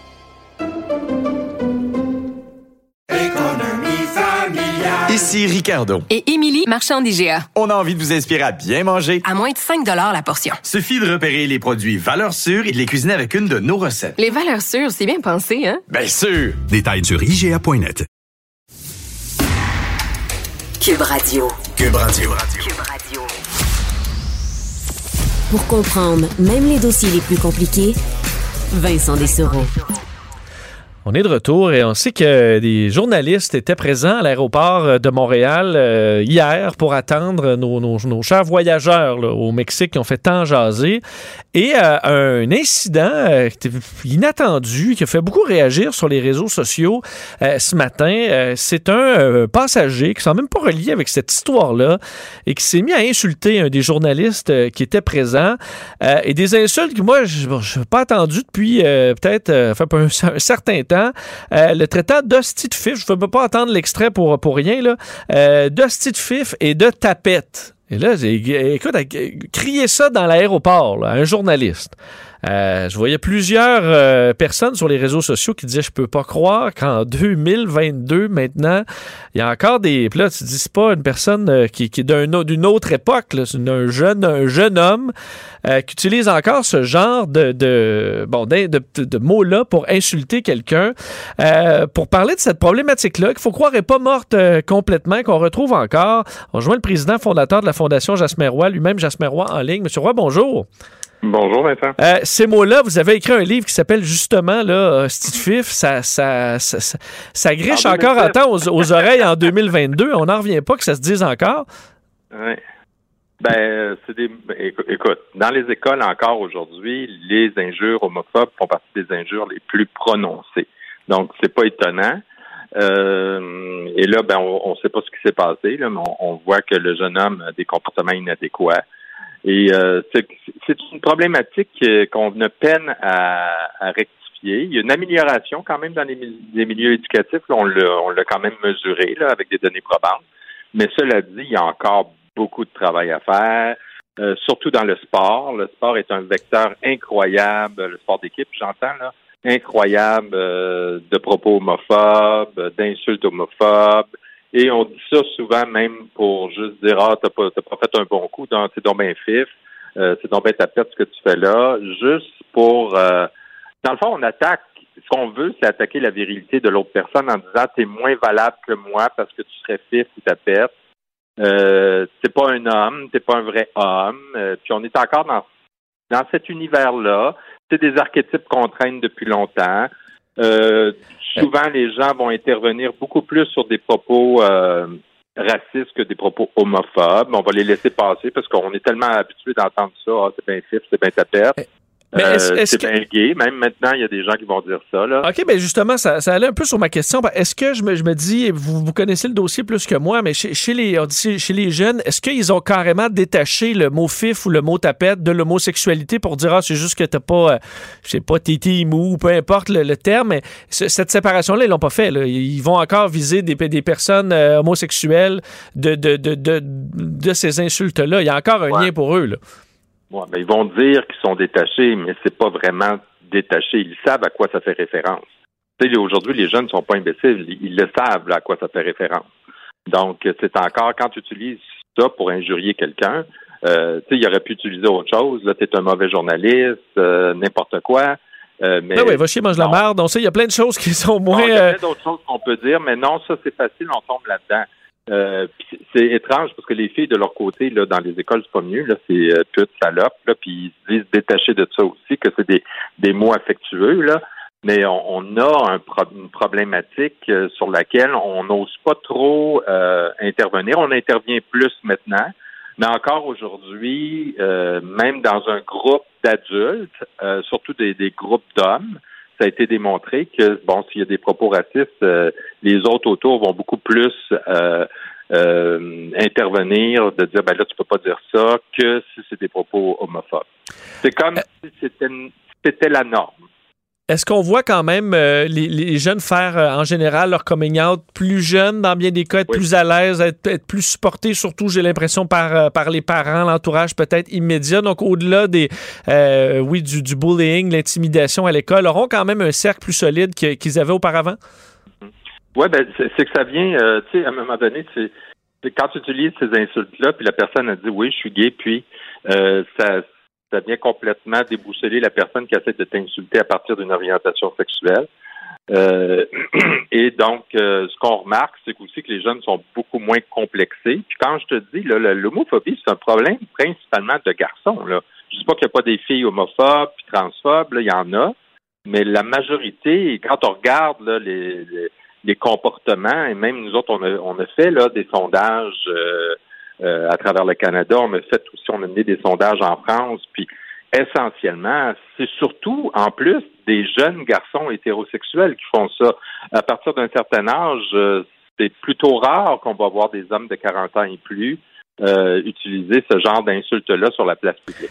Euh, Est-ce que quand même dans les, euh, les, sé- les séries télé, par exemple, que les jeunes vont écouter, consommer encore beaucoup, il y a eu des améliorations dans les séries des jeunes? Je pense, j'écoute encore même certaines de cette série-là. J'ai vu Sex Education sur Netflix. On essaie vraiment de couvrir tous les angles de la sexualité avec euh, beaucoup, beaucoup d'ouverture. Est-ce que ça, ça amène quand même une culture un peu plus ouverte à la, à la, à la jeune génération? Ah ben oui. Puis les jeunes, en plus, sont pas fous. Là. Ils savent que maintenant, les lois les protègent. euh, puis honnêtement, il y a quand même un travail qui est fait sur le terrain là, pour mieux les protéger, puis mieux les encadrer, puis enca- encadrer aussi les autres qui ont ces problèmes d'attitude-là. Mais cela dit, encore là, c'est- comme c'est comme c'est c'est des plis qui sont durs à casser dans notre société là, quand on parle de propos homophobes. C'est un peu, là, moi, je compare ça des fois, là, quand tu reçois de la visite, là, on dirait que les femmes, automatiquement, il faut qu'ils se lèvent puis qu'ils ramassent les assiettes. Mais c'est écrit où, ça? C'est c'est comme si, tu sais, des fois, je reçois la visite, je dis, pourquoi vous vous levez, les filles? Pourquoi il y a des gars autour de la table? Ils vont le faire, eux autres aussi. Pourquoi tout spontanément, c'est ça? Mais c'est que c'est tellement ancré dans notre culture qu'on dit ça. Puis, des fois, c'est vrai que des fois, je pense que les personnes ne veulent pas nécessairement insulter les gens en l'utilisant, en disant, bon, c'est bien fait. Ils veulent dire c'est poche. Mais euh, c'est juste qu'il faut, faut améliorer notre langage puis utiliser d'autres mots parce que ça a des connotations euh, discriminatoires. Donc, c'est juste d'assainir notre langage euh, essentiellement. Puis comme tu- on l'a dit tout à l'heure, on peut insulter quelqu'un sans utiliser euh, euh, des mots euh, a priori homophobes. Là. Tu, sais, tu peux trou- trou- trouver complètement autre chose. Euh, oui, c'est pas les insultes euh, qui, qui, qui Ben, manquent c'est le, le choix. Euh, tout à fait, on C'est peut. pas banal. Sais, C'est comme si euh, ça avait été un journaliste noir puis il aurait, il aurait, il aurait utilisé le N-word, le mot en Ah N. oui. Ça aurait été aussi inadéquat. Tu comprends-tu? Tout à fait. Pas besoin d'aller là. Euh, Jasmin Roy, avant de vous laisser, je voulais, voulais revenir aussi sur un autre angle que- que- qui est maintenant euh, euh, bon, euh, analysé et euh, poussé par votre fondation. C'est la question des, euh, de l'anxiété. je sais que bon, vous, vous- travaillez là-dessus avec la fondation, aider les ados, les pré-ados sur, sur cette problématique-là qui, qui est immense, on a l'impression, chez les jeunes, dans la population en général aussi. Là, dans un contexte de pandémie, on a une rentrée encore en, en- ligne, ce qui semble être une grande source de problèmes aussi. Ça doit vous inquiéter de, retomber comme ça dans une rentrée euh, en ligne pour euh, une, population jeune euh, qui, est quand même fatiguée de ça en plus? C'est une bonne question. Nous autres, on a toujours le coffre à outils là, pour les besoins émotionnels et relationnels des jeunes en contexte de pandémie qui s'adresse aux parents, aux éducateurs, aux intervenants, de la petite enfance jusqu'au cégep. Mais nous, on a continué on, on continue à financer des recherches présentement parce que euh, ce qui ressort, là, puis ça va être rendu public prochainement là, euh, avec Claire Baudry, euh, c'est que la majorité des jeunes ont été assez résilients, mais il y a un essoufflement là, qui se fait. Mais il y a toujours ce, ce, ce, ce pourcentage de jeunes qui étaient déjà en difficulté avant la, la pandémie. Et plus ça va, plus le fossé se creuse. Euh, il semble avoir aussi, malgré tout ce qu'on nous dit, il semble avoir euh, très peu d'aide euh, sur le terrain direct avec les jeunes. J'ai rien contre euh, jeunesse, j'écoute, mais c'est pas c'est pas suffisant quand un jeune va pas bien euh, d'av- d'avoir juste une ligne d'écoute. Ça, ça prend plus que ça. Même par rapport à l'aide aux devoirs, c'est une chose, mais du vrai tutorat, c'est pas ce qu'on nous a lancé. Là, dans, présentement, les jeunes n'ont pas du, du tutorat selon les règles euh, de l'art du tutorat. Euh, donc, euh, nous, on est très inquiets. euh, de l'essoufflement de la résilience des jeunes. Le- présentement, il semble avoir une tendance vers un essoufflement. Mais là, il faut mesurer. On va encore remesurer cet hiver suite à ce qui arrive, pour pas dire n'importe quoi non plus. Mais il faut faire attention avec ce qu'on nous dit. Là, Euh, il y a des, il y a des, des organismes comme Jeunesse Écoute qui sont essentiels. Là, je sais pas pour. euh, mais quand ça va vraiment pas bien, ça prend plus que ça. Là. Ça prend un, ça prend des psychologues, ça prend des thérapies, ça prend un accompagnement. Et même quand on parle de tutorat, ça parle, ça prend un, un tuteur qui est là euh, et qui va toujours être le même, avec un plan précis et un tutorat pas juste sur certaines matières, mais sur euh, l'ensemble aussi euh, des, des problématiques éducatives. Ouais, vous faites bien de vous intéresser à ça et de le faire en plus avec des, euh, des, des recherches scientifiques pour aller, pour s'assurer de faire les, les bons choix. On invite les gens à aller faire un tour sur euh, le, le site de la Fondation euh, pour avoir plus d'informations à Fondation Jasmin Roy. Monsieur Roy, merci d'avoir été là. Merci Vincent. Bonne journée. Au revoir. La Banque Q est reconnue pour faire valoir vos avoirs sans vous les prendre. Mais quand vous pensez à votre premier compte bancaire, là, tu sais, dans le temps à l'école, là, vous faisiez vos dépôts avec vos scènes dans la petite enveloppe. là. Hmm, C'était bien beau. Mais avec le temps, à ce compte-là vous a coûté des milliers de dollars en frais, puis vous ne faites pas une scène d'intérêt. Avec la Banque Q, vous obtenez des intérêts élevés et aucun frais sur vos services bancaires courants. Autrement dit, ça fait pas mal plus de scènes dans votre enveloppe, ça. Banque Q. Faites valoir vos avoirs. Visitez banqueq.ca pour en savoir plus. Pendant que votre attention est centrée sur cette voix qui vous parle ici, ou encore là, tout près ici, très loin là-bas, Celle de Desjardins Entreprises est centrée sur plus de 400 000 entreprises partout autour de vous. Depuis plus de 120 ans, nos équipes dédiées accompagnent les entrepreneurs d'ici à chaque étape pour qu'ils puissent rester centrés sur ce qui compte, la croissance de leur entreprise.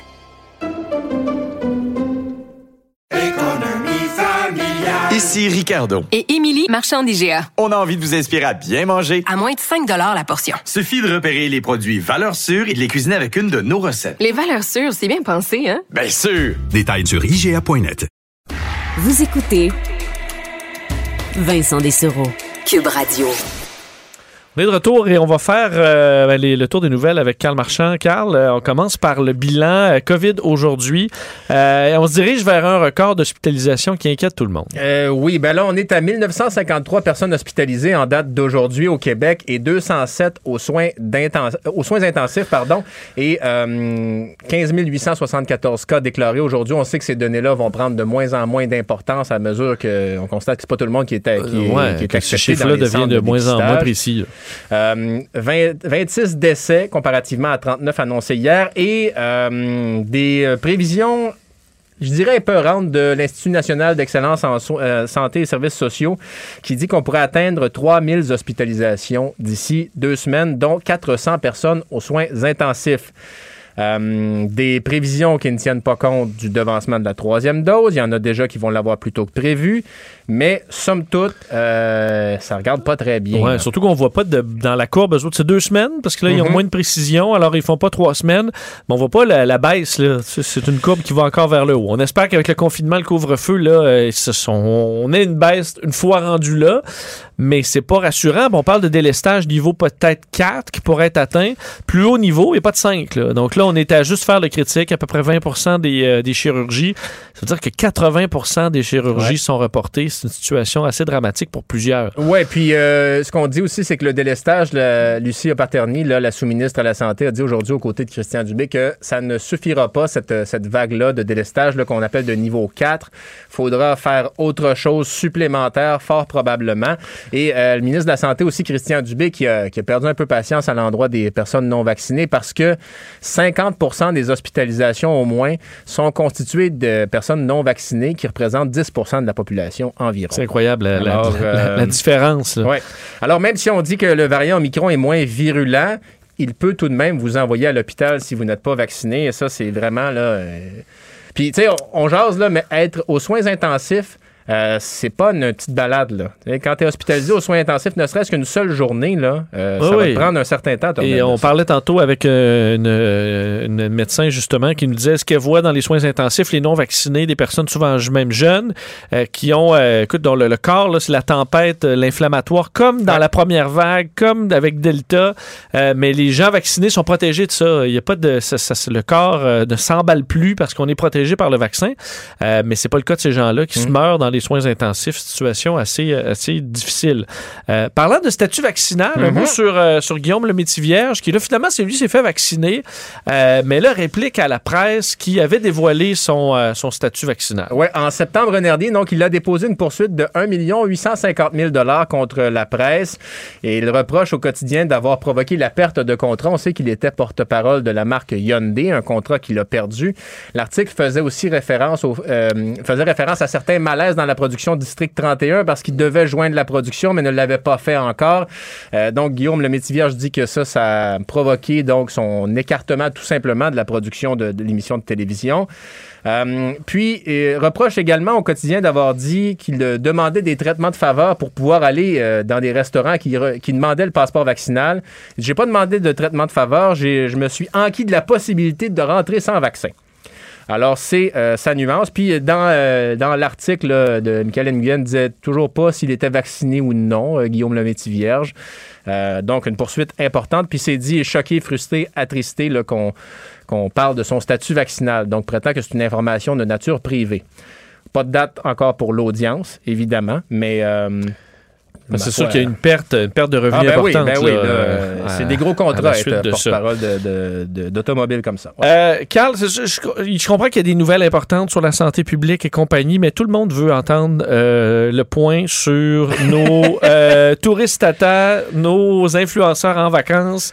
On en est où, là, Ben en, là- cette- en ce 6 janvier 2022? Yves Poirier attendait toujours des gens à l'aéroport Montréal-Trudeau aujourd'hui. Yves a fait toute une journée hier. Oui. Je pense qu'il était là de 7 h le matin à minuit le soir pour euh, les, les, prendre- cueillir les gens sur le vif. Et il était encore là aujourd'hui. Donc, il y avait un, on attendait un nouveau vol en arrivée de, de Cancun aujourd'hui qui aurait pu contenir, euh, dont des, des influenceurs auraient pu être à bord. Là, ben, on n'a pas de détails là-dessus. Ce qu'on sait, par contre, c'est que le promoteur de ce voyage-là, James William Awad, est un individu qui a déjà été mis à l'amende par l'AMF en 2015 pour avoir fait de la sollicitation illégale pour faire des placements.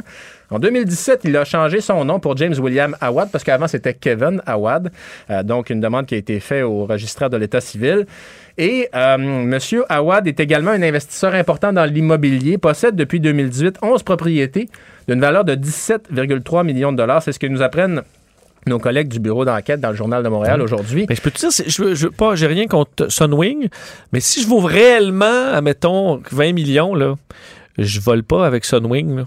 Même dans un 737 loué, là, les bancs sont aussi petits. Là. Euh, je prendrais une première classe et j'irais pas nécessairement à Cancun, j'irais aux îles turquoises ou en Polynésie française.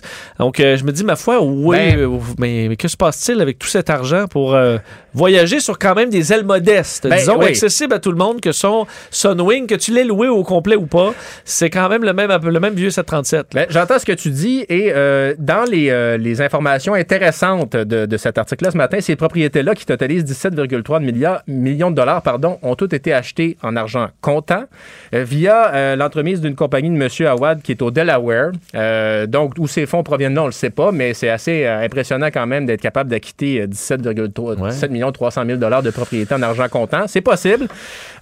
Et sur les passagers, on sait qu'il y avait Isabelle Labrec d'OD, euh, pas d'OD, pardon, de l'île de l'Amour, qui est une pilote qui était à bord, qui pourrait être dans, dans le trouble. Ben, il y a une autre aspirante pilote qui était là, Vanessa Cosi, qui est euh, présentement euh, étudiante à l'école La Chute Aviation. Il y a des grosses chances qu'elle ne termine pas son cours. Je parlais avec mon instructeur de vol euh, tantôt. Je, dis- je me disais, ouais, euh, mettons, je, je m'imagine difficilement son speech s'il apprenait que j'avais fumé de la cigarette électronique sur Mm. un vol. J'ai un instructeur de vol assez raide. Oui. Et euh, je pense que je me serais fait assez ramasser à ce moment-là. Euh, par un instructeur peu fier. Ben oui, parce que fumer à bord, là, ça peut être passible d'une amende de 5 000 Vous ne ferez pas de prison, mais vous pouvez euh, courir le risque d'avoir un casier judiciaire. Alors, euh, le travail de pilote Ouais. avec casier judiciaire, tu sais, c'est pas... Et, et j'apprenais aussi parler de M. Awad que Sunwing, au départ, avait voulu, été prêt à, aller- à ra- à ramener tout le monde sous certaines conditions qui, qui faisaient tout à fait du sens. Mais M. Awad a refusé de ramener tout le monde simplement, ce qui aurait réglé le problème pour tout le monde, parce que la compagnie Sunwing refusait de leur, de leur donner de- un repas à bord. Mm. Dit, ouais, 5 heures de vol, ça n'a pas de bon sens, ça prend un repas. Euh, pas vraiment. Alors finalement, pour, un refus d'un repas, là, ils se Ouais. sont retrouvés à se ramasser dans tout ce bordel. Ouais. Euh, faut le faire. Là. Ah, c'est c'est pas simple, là, honnêtement, comme dossier. Et M. Awad qui a dit qu'il a appris de ses erreurs dans une longue déclaration euh, qui a été diffusée aujourd'hui, qui a dit qu'il a appris de ses erreurs, qu'il va s'améliorer pour la suite. On verra donc les prochains voyages qu'il organise, mais avant de, de reprendre l'avion, euh, ma foi, je pense qu'il aura beaucoup de planification à faire. Oui, j'en voyais certains euh, et certaines dans les dans ce vol-là sur les réseaux sociaux qui disaient ouais mais tu sais moi je suis jeune, je savais pas c'était quoi les règles, je savais pas c'était quoi les les, les tests, qu'est-ce qu'il fallait faire, je savais pas, je savais pas. Ben tu sais si tu sais pas, euh, voyage pas là. Euh, donc c'est Ben, malheureusement ouais. dans le monde adulte, on parle des gens, je comprends que j'ai juste 19 ans ou j'ai juste 20 ans. Ben si à 19 ans, il y en a qui sont assez matures pour voyager seuls, Euh, je l'ai fait, je suis sûr que quand tu, tu, tu voyageais peut-être à cet âge-là, si tu en avais les moyens, Euh, mais à 19 ans, si t'as pas la maturité, puis c'est correct, il y en a qui, ont, qui, Ben ont- ouais. qui sont encore adolescents à, à 19 ans, ben tu peux encore voyager avec tes parents. Là. Si tu as besoin d'avoir un parent qui dit, ben chérie, là, il faut que tu présentes ton passeport. Là, chérie, tu dois, on arrive aux douanes américaines, faudrait pas, fais pas de joke de bombe, et compagnie. Tu sais, choses-là, il n'y a pas de malaise à dire, ben je vais voyager encore avec papa et maman jusqu'à l'âge où je serai prêt à partir seul en avion, parce que visiblement, certains étaient pas, avaient pas cette maturité-là encore. Et un point sur la vaseline dans le nez. Il Oui. semble-t-il que certains l'ont utilisé pour euh, influer sur le résultat d'un dépistage de test rapide. Le 24 heures a contacté des spécialistes. Ça sert absolument à rien de faire ça. D'abord, la vaseline dans le nez. Et si vous êtes positif, ça va pas l'empêcher. Et pour que ça ait un impact, il faudrait vous mettre tellement de vaseline dans le nez Que vous allez vous faire que vous prendre. allez vous faire buster. Et là, vous risquez Vous allez vous faire effectivement, prendre, en plus des, des accusations à le buster. Oui, voilà, ben là, les, les influenceurs Ben, c'est ça, on essaie de, parler. Euh, Guy, euh, tant que tu give up pas. Merci, Carl. Bye, À demain. Soucieux de bien comprendre tous les enjeux, il vous montre l'autre côté de la médaille. Vincent Dessereau. Ah, cette année, en janvier, on a une saga euh, assez, drôle. L'année dernière, c'était beaucoup moins drôle avec euh, l'assaut du Capitole. Le 6 janvier, vous vous souvenez probablement d'où vous étiez quand vous avez vu ces images absolument ahurissantes euh, d'une foule en colère qui euh, entre donc de force dans le Capitole aux États-Unis pour empêcher la validation de la victoire de Joe Biden. Euh, ben, on est un an plus tard. Euh, malheureusement, les États-Unis ne semblent pas aller mieux euh, nécessairement. Je ne sais pas si mon invité va être, va être d'accord. Lui qui était euh, pratiquement en direct là, lorsque ça se déroulait, on l'écoutait euh, euh, justement euh, à, à la télévision à ce moment-là, membre associé à la chaire Raoul Dandurand, spécialiste de la politique américaine, Guillaume Lavoie qui est en ligne. Guillaume, salut. Bonjour. Euh, c'est quand même des souvenirs assez particuliers que ça, que ça ramène ce 6 janvier 2021 euh, où euh, on assistait à des scènes qu'on n'aurait pu jamais imaginer. J'étais de ceux, vous l'avez bien dit, là, qui commentaient en direct. Et pour la petite histoire, euh, j'étais dans une réunion, quelqu'un d'LCN m'appelle en disant Est-ce que vous pourriez venir commenter? Il y a des gens qui manifestent. Et puis, au moment où je m'installe, il y a des gens qui disent Puis là, vous savez qu'il y a des gens qui sont en train d'entrer dans le Capitole. Et là, moi, je dis à la recherchiste C'est impossible. que vous devez vous tromper. Dire, écoutez, vous imaginez, on parlait de l'avion tantôt. Là, vous pen- pensez à passer des douanes là, pour embarquer dans l'avion. Euh, le Capitole, c'est quelques niveaux au-dessus. Là. Alors, moi, je me disais, naturellement, c'est absolument impensable. Et là, je vois, comme tout le monde, absolument atterré, euh, des insurgés, des manifestants qui décident d'aller désacraliser un des endroits les plus mythiques de, de l'expérience américaine. Et là, moi, j'avoue que j'étais complètement estomaqué, puis je voyais vraiment ça comme il y aura des conséquences, on va en parler très longtemps. Et vous savez qu'il y en a qui ont fait, qui ont été condamnés jusqu'à 50 de prison pour ça. Oui, et moi, c'est peut-être même pas assez. Oui, et on parle de dossiers par centaines quand même. C'est assez fascinant de, de, suivre ça. La plupart, euh, même, ont finalement renié là, leur croyance à ce moment-là, souvent liées à QAnon et tout ça, tout ça disant, écoute, j'ai eu le cerveau complètement lessivé par euh, les, les, réseaux sociaux, les mensonges de, de Donald Trump. Euh, quand même, Guillaume, revenir sur ce qu'il y a un an, là, après ces événements-là, on avait sécurisé le Capitole et on avait pu voir quand même un moment, moi j'avais trouvé ça assez solennel, vraiment intéressant de voir le retour là, où Mike Pence, euh, Mitch McConnell, républicain, démocrate, dans un euh, Capitole là, euh, brisé dans les éclats de verre, avait dit la démocratie va triompher. On avait validé le, vote de, des, Américains, l'élection de Joe Biden à ce moment-là, disant c'est pas vrai que des émeutiers vont nous dire quoi faire. et on avait applaudi à ce moment-là. cette unité-là n'a pas duré. Elle n'a pas duré. C'est vrai que ça, c'était un beau moment, c'est-à-dire que la démocratie se révèle lorsqu'elle est testée. Ça, c'était vraiment le test ultime. Alors, on a décidé de procéder à la ratification de l'élection du président Biden. Et là, on s'est dit, bon, ben, qu'est-ce qu'on va faire pour la suite? Et à ce moment-là, des leaders républicains qui étaient plutôt proches de Trump avaient dit, je pense à Lindsey Graham qui avait dit, count me out. OK, c'est assez, je débarque du train Trump. Trump a joué un rôle là-dedans. Je suis dégoûté. Euh, vive l'Amérique. Mais aujourd'hui, Lindsey Graham, pas ça qu'il dit, là. Là, on, voit l'espèce d'ascendance très, très forte de Donald Trump. Et s'il y a des républicains qui ont pensé pendant quelque temps qu'ils pouvaient quitter là, le, camp des pro-Trump, ben, ils se sont fait rappeler à l'ordre assez vite parce que vouloir rester élu, ça a l'air de peser plus lourd pour plusieurs que, que de dire la vérité ou de se comporter en homme d'État. Les républicains ont vu. Ces gens-là maintenant, sauf quelques exceptions, sont revenus à la théorie quasiment conspirationniste. C'est ça, on a vu rapidement que le prix à payer de se dégager de Trump, c'était trop cher. Alors les républicains qui sont rentrés dans les rangs ont fait carrément une, une opération de réécriture de l'histoire, où là, chacun a sa version, que c'est les, les démocrates font un show là-dessus, qu'il y avait des, des, des, radical left, des, de l'antifa, euh, euh que c'est pas un événement important. On, euh, même si c'est réécrit euh, tout croche puis que c'est peu crédible, on, on essaie de réécrire cette histoire-là au complet chez les républicains. Ah, complètement. Maintenant, c'est presque comme l'idée des mesures sanitaires, c'est presque identitaire.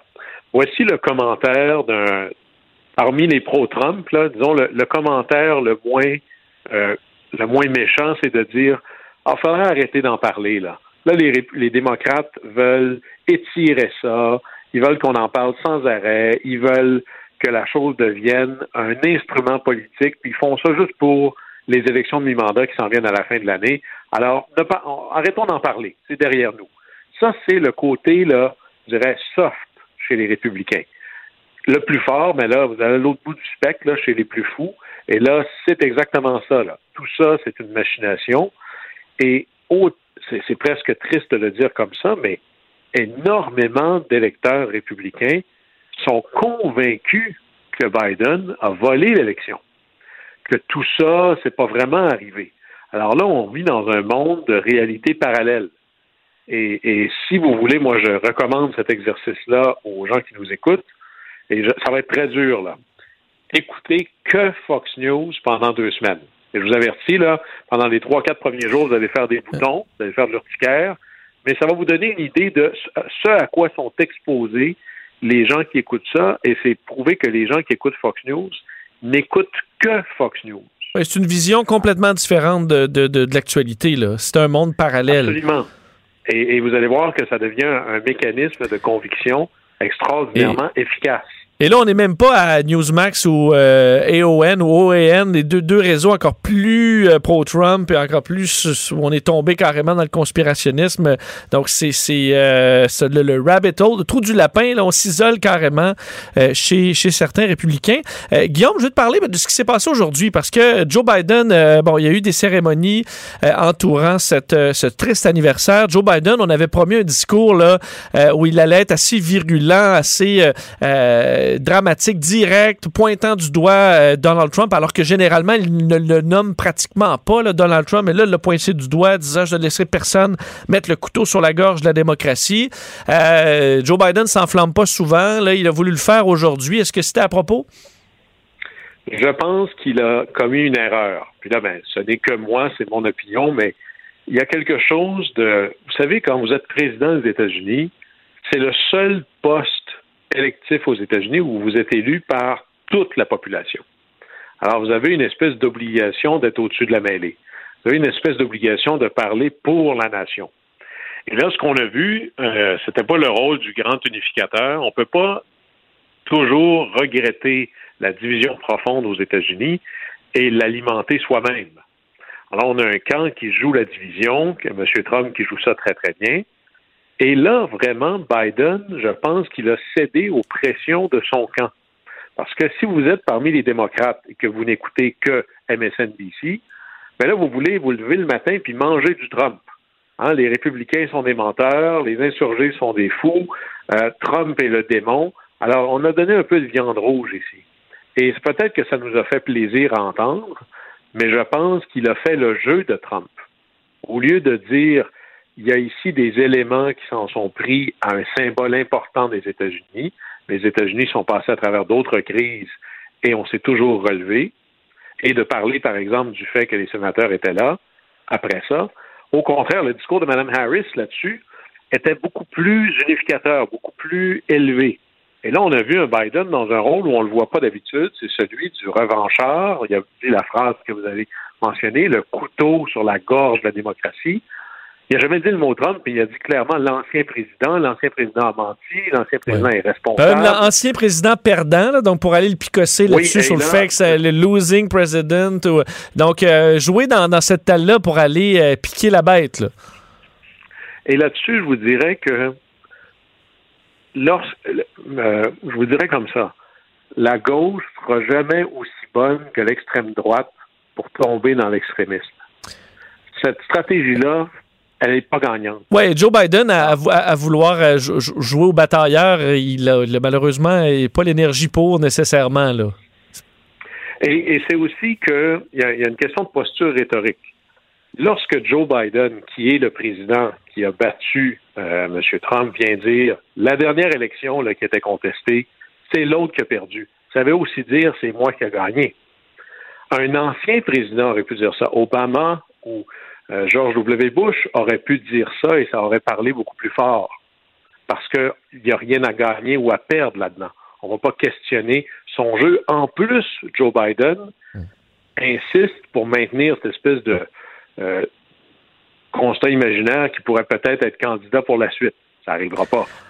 Alors, on comprend que là, il y a comme l'air intéressé dans la chose. Alors, même s'il est en train de clamer la vérité, il n'est peut-être pas la bonne personne pour dire Trump est un menteur, même s'il a raison quand il dit ça. Alors là-dessus, je pense qu'il a manqué une opportunité. Et vous savez, aux États-Unis, il y a deux sortes de journées. Il y a des journées d'élection, puis les autres pour s'y préparer. Il y a des élections de mi-mandat à la fin du mois, au début du mois de novembre de cette année. Ça va pas bien pour les démocrates. Ça va pas bien pour Joe Biden. Alors peut-être que là, ben, on s'est dit, bon, ben, coudons, on va euh, mettre du fil barbelé sur nos gants de puis on va aller se battre. Mais je pense que à ce jeu-là, on fait le jeu de M. Trump. Euh, d'ailleurs, euh, pour terminer un peu sur l'avenir, euh, oui, 2022, ça, on y est là. Tranquillement, on, va parler de plus en plus des élections de mi-mandat. ce qui nous dit mi-mandat dit que la prochaine étape, ensuite, ça va être parler déjà de 2024. J'ai l'impression bon, que les démocrates vont devoir se, se trouver, se bâtir un candidat qui va être capable de faire face à du Trumpisme. Là. Et c'est pas la même façon de faire de la politique. La façon de faire qu'on avait avant depuis des décennies, ben, on jette ça aux poubelles. faut faire face des fois à des propos complètement saugrenus, des mensonges. Euh, est-ce que ce sera Trump? Est-ce que ce sera quelqu'un de proche de Trump, même des fois encore plus euh, poussé dans les théories du complot? C'est pas impossible. Euh, est-ce que les démocrates peuvent se bâtir un candidat parfait pour faire face à cette menace-là, alors qu'ils se sont fait prendre un peu par surprise dans les dernières années? la réponse, oui, mais il est vraiment très, très tôt. imaginez si on, on, est à un an des élections de mi-mandat, ça veut dire qu'on est vraiment là à deux ans du déclenchement de la présidentielle pour les, les primaires. Plein de gens vont vouloir y aller. Mais il y a, une blague quand il y a un concile pour euh, quand il y a une rencontre pour voter pour un nouveau pape. On dit celui qui entre au conclave en se pensant pape en ressort cardinal. Alors, il y en a beaucoup des gens qui se voyaient déjà comme le successeur naturel de Biden. Madame Harris, par exemple, qu'on voyait comme la successeur naturelle, je gagerais pas tant cher que ça sur les chances de Mme Harris maintenant de gagner. Euh, il y en a d'autres qui ont très bien fait la dernière fois. Pete Buttigieg est quelqu'un à garder sur le radar, mais c'est encore tellement loin. Il y a tellement de choses qui peuvent arriver de, jusque-là. Hmm. Je vous dirais que pour moi, les deux fondamentaux les plus inquiétants, je vais vous en prendre un. Une la chose la plus inquiétante pour les démocrates, c'est que massivement, vous savez que les lois électorales sont écrites dans les États.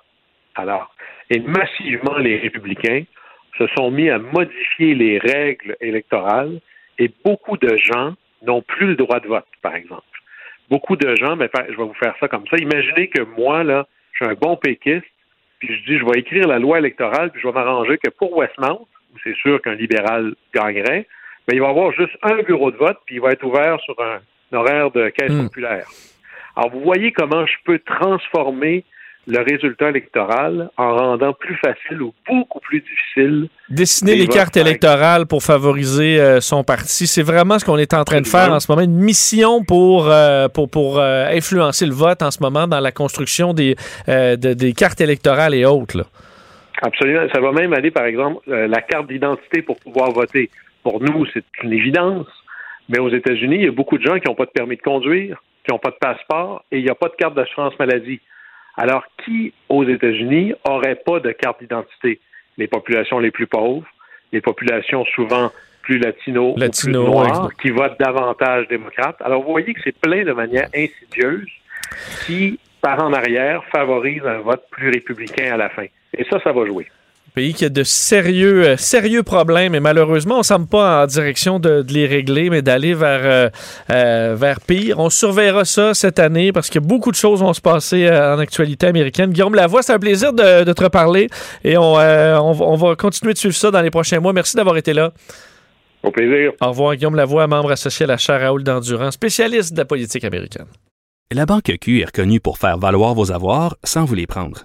Mais quand vous pensez à votre premier compte bancaire, tu sais, dans le temps à l'école, vous faisiez vos dépôts avec vos scènes dans la petite enveloppe. Hmm, C'était bien beau.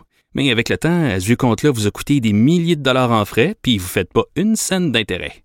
Avec la Banque Q, vous obtenez des intérêts élevés et aucun frais sur vos services bancaires courants. Autrement dit, ça fait pas mal plus de scènes dans votre enveloppe, ça. Banque Q. Faites valoir vos avoirs. Visitez banqueq.ca pour en savoir plus.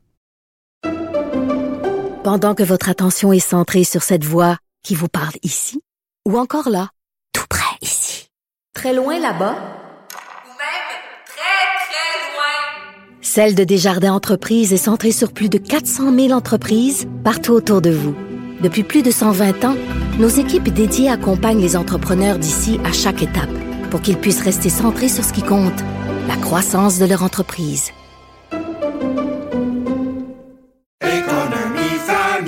Ici Ricardo. Et Émilie, marchand d'IGA. On a envie de vous inspirer à bien manger. À moins de 5 la portion. Suffit de repérer les produits valeurs sûres et de les cuisiner avec une de nos recettes. Les valeurs sûres, c'est bien pensé, hein? Bien sûr! Détails sur IGA.net. Soucieux de bien comprendre tous les enjeux, il vous montre l'autre côté de la médaille. Vincent Dessereau. Emmanuel Latraverse. J'ai pas de problème philosophique avec ça. Mario Dumont. Est-ce que je peux me permettre une autre réflexion? La rencontre. Ça passe comme une lettre à la poste. Et il se retrouve à enfoncer des portes ouvertes. là. La rencontre La Traverse Dumont. Mario Dumont, lui, sera de retour lundi, mais Emmanuel euh, Latraverse est là. Bonjour, Emmanuel. Bonjour. Euh, bon, euh, on s'en doutait bien que les projections de l'INES aujourd'hui allaient pas euh, nécessairement être très rassurantes. C'est le cas, quoique le rapport dit, bon, les projections sont moins robustes. J'aime, on disait, OK, bon, le terme est nouveau, là, les projections maintenant, c'est la robustesse qui, qui, flanche un peu. On connaît pas l'effet des mesures sanitaires, les capacités surtout limitées de dépistage rendent un peu la base de ces projections-là moins fiables, mais le, constat fait quand même, fait quand même peur sur ce qui s'en vient dans le réseau de la santé. J'ai une pensée pour notre collègue Mario Dumont et, et sa méfiance face à ce type de projection. Euh, c'est sûr que les, euh, les projections de l'INES en ce moment ne peuvent pas tenir compte de l'effet des mesures sanitaires qui ont été annoncées le 30 décembre dernier. Puis ça fait pas assez longtemps pour que leur effet percole, OK, dans la société et ensuite dans les hospitalisations, puisqu'on sait que les hospitalisations sont toujours décalées par rapport au cas. Ceci étant dit, euh, ce que ça laisse présager, c'est quand même catastrophique. Puis pour toutes les fois où on a re- reproché au gouvernement d'être en retard sur la réalité et de ne pas avoir fait des plans de contingence, ben là, cette fois-ci, on leur reprochera pas de se préparer au pire. Parce que c'est vraiment ce que laisse présager euh, ces niveaux d'hospitalisation. C'est que la moitié, finalement, de tous les lits en soins intensifs au Québec seraient occupés par des patients COVID et qu'il y aurait jusqu'à euh, 2500 hospitalisations COVID. Ce que ça veut dire, ça, concrètement, c'est qu'il faut libérer des lits pour soigner ces patients-là. Mais libérer des lits, ça marche, ça suffit pas. Il faut trouver du personnel parce qu'en plus, il y a 20 000 personnes qui sont absentes dans le réseau de la santé. Dites-vous qu'en mars 2020, au pire de la crise, on était à 12 000 personnes. Alors là, le gouvernement comme confronté à une tempête parfaite. De un, il y a moins de lits disponibles dans le réseau de toute façon parce que le réseau est à genoux, il est usé, il n'en peut plus, euh, il manque de monde. Il y a encore plus de monde qui sont absents à cause des isolements, de la COVID et tout le reste. Puis il y a de plus en plus de patients euh, qui rentrent. Alors, c'est un scénario assez catastrophique qui fait dire à la sous-ministre responsable de toute la, gestion des lits d'hôpitaux, si on veut, aussi au, au qu'on s'enligne vers un délestage de niveau 4. Ça, pour que le monde comprenne, c'est là où on était en mars 2020. Oui, puis ce qui en dit là, entre autres, c'est qu'il n'y a pas de niveau 5. Là. Ben, il n'y a pas de niveau 5, mais tu sais, niveau 4, c'est quand même assez dramatique. Là. Il y a des cancers de la prostate qui sont mis de côté. Les gens qui sont en hémodialyse, on essaie de réduire euh, leur fréquence de dialyse. On réduit le dépistage du cancer du côlon. Il y a certaines chirurgies cardiaques qui sont annulées. on est à peu près à 20, 20 de chirurgie. Ça veut dire que 80% est reporté et annulé. C'est énorme. Ben, c'est hallucinant. moi, j'ai comme essayé de nous trouver un comparatif parce que tu as vu, il y a tout un débat en ce moment sur si le gouvernement n'est pas en train de charrier dans les mesures sanitaires, si on veut le couvre-feu, tout est fermé, les écoles, etc., euh, pour une crise qu'il aurait dû voir venir. Euh, je sais que les gens n'aiment pas ça quand je compare avec l'Ontario, que je me suis dit, je vais aller comparer avec la France. Parce que c'est une bonne comparaison. En France, la vie continue. Hein? Alors, en France, au prorata de la population, ils ont, eux, atteint ce niveau catastrophe. OK? 450 personnes aux soins intensifs, proportionnellement, 2500 personnes hospitalisées. Alors, eux, ils sont là, là où on s'en va, là, tu sais. Mais eux, avec ce niveau-là, ils ont seulement annulé 45% des chirurgies. Ils ont plus de jeux. Alors, quand on se demande pourquoi eux, ils continuent à vivre, puis nous pas, ben, c'est là. Ben, je, voyais je voyais la Floride, euh, c'est un peu la même chose. On voit une montée d'hospitalisation. Je voyais c'est à peu près 250, 300, des fois 400 euh, hospitalisations de plus par jour. Même j'ai vu des journées à 500.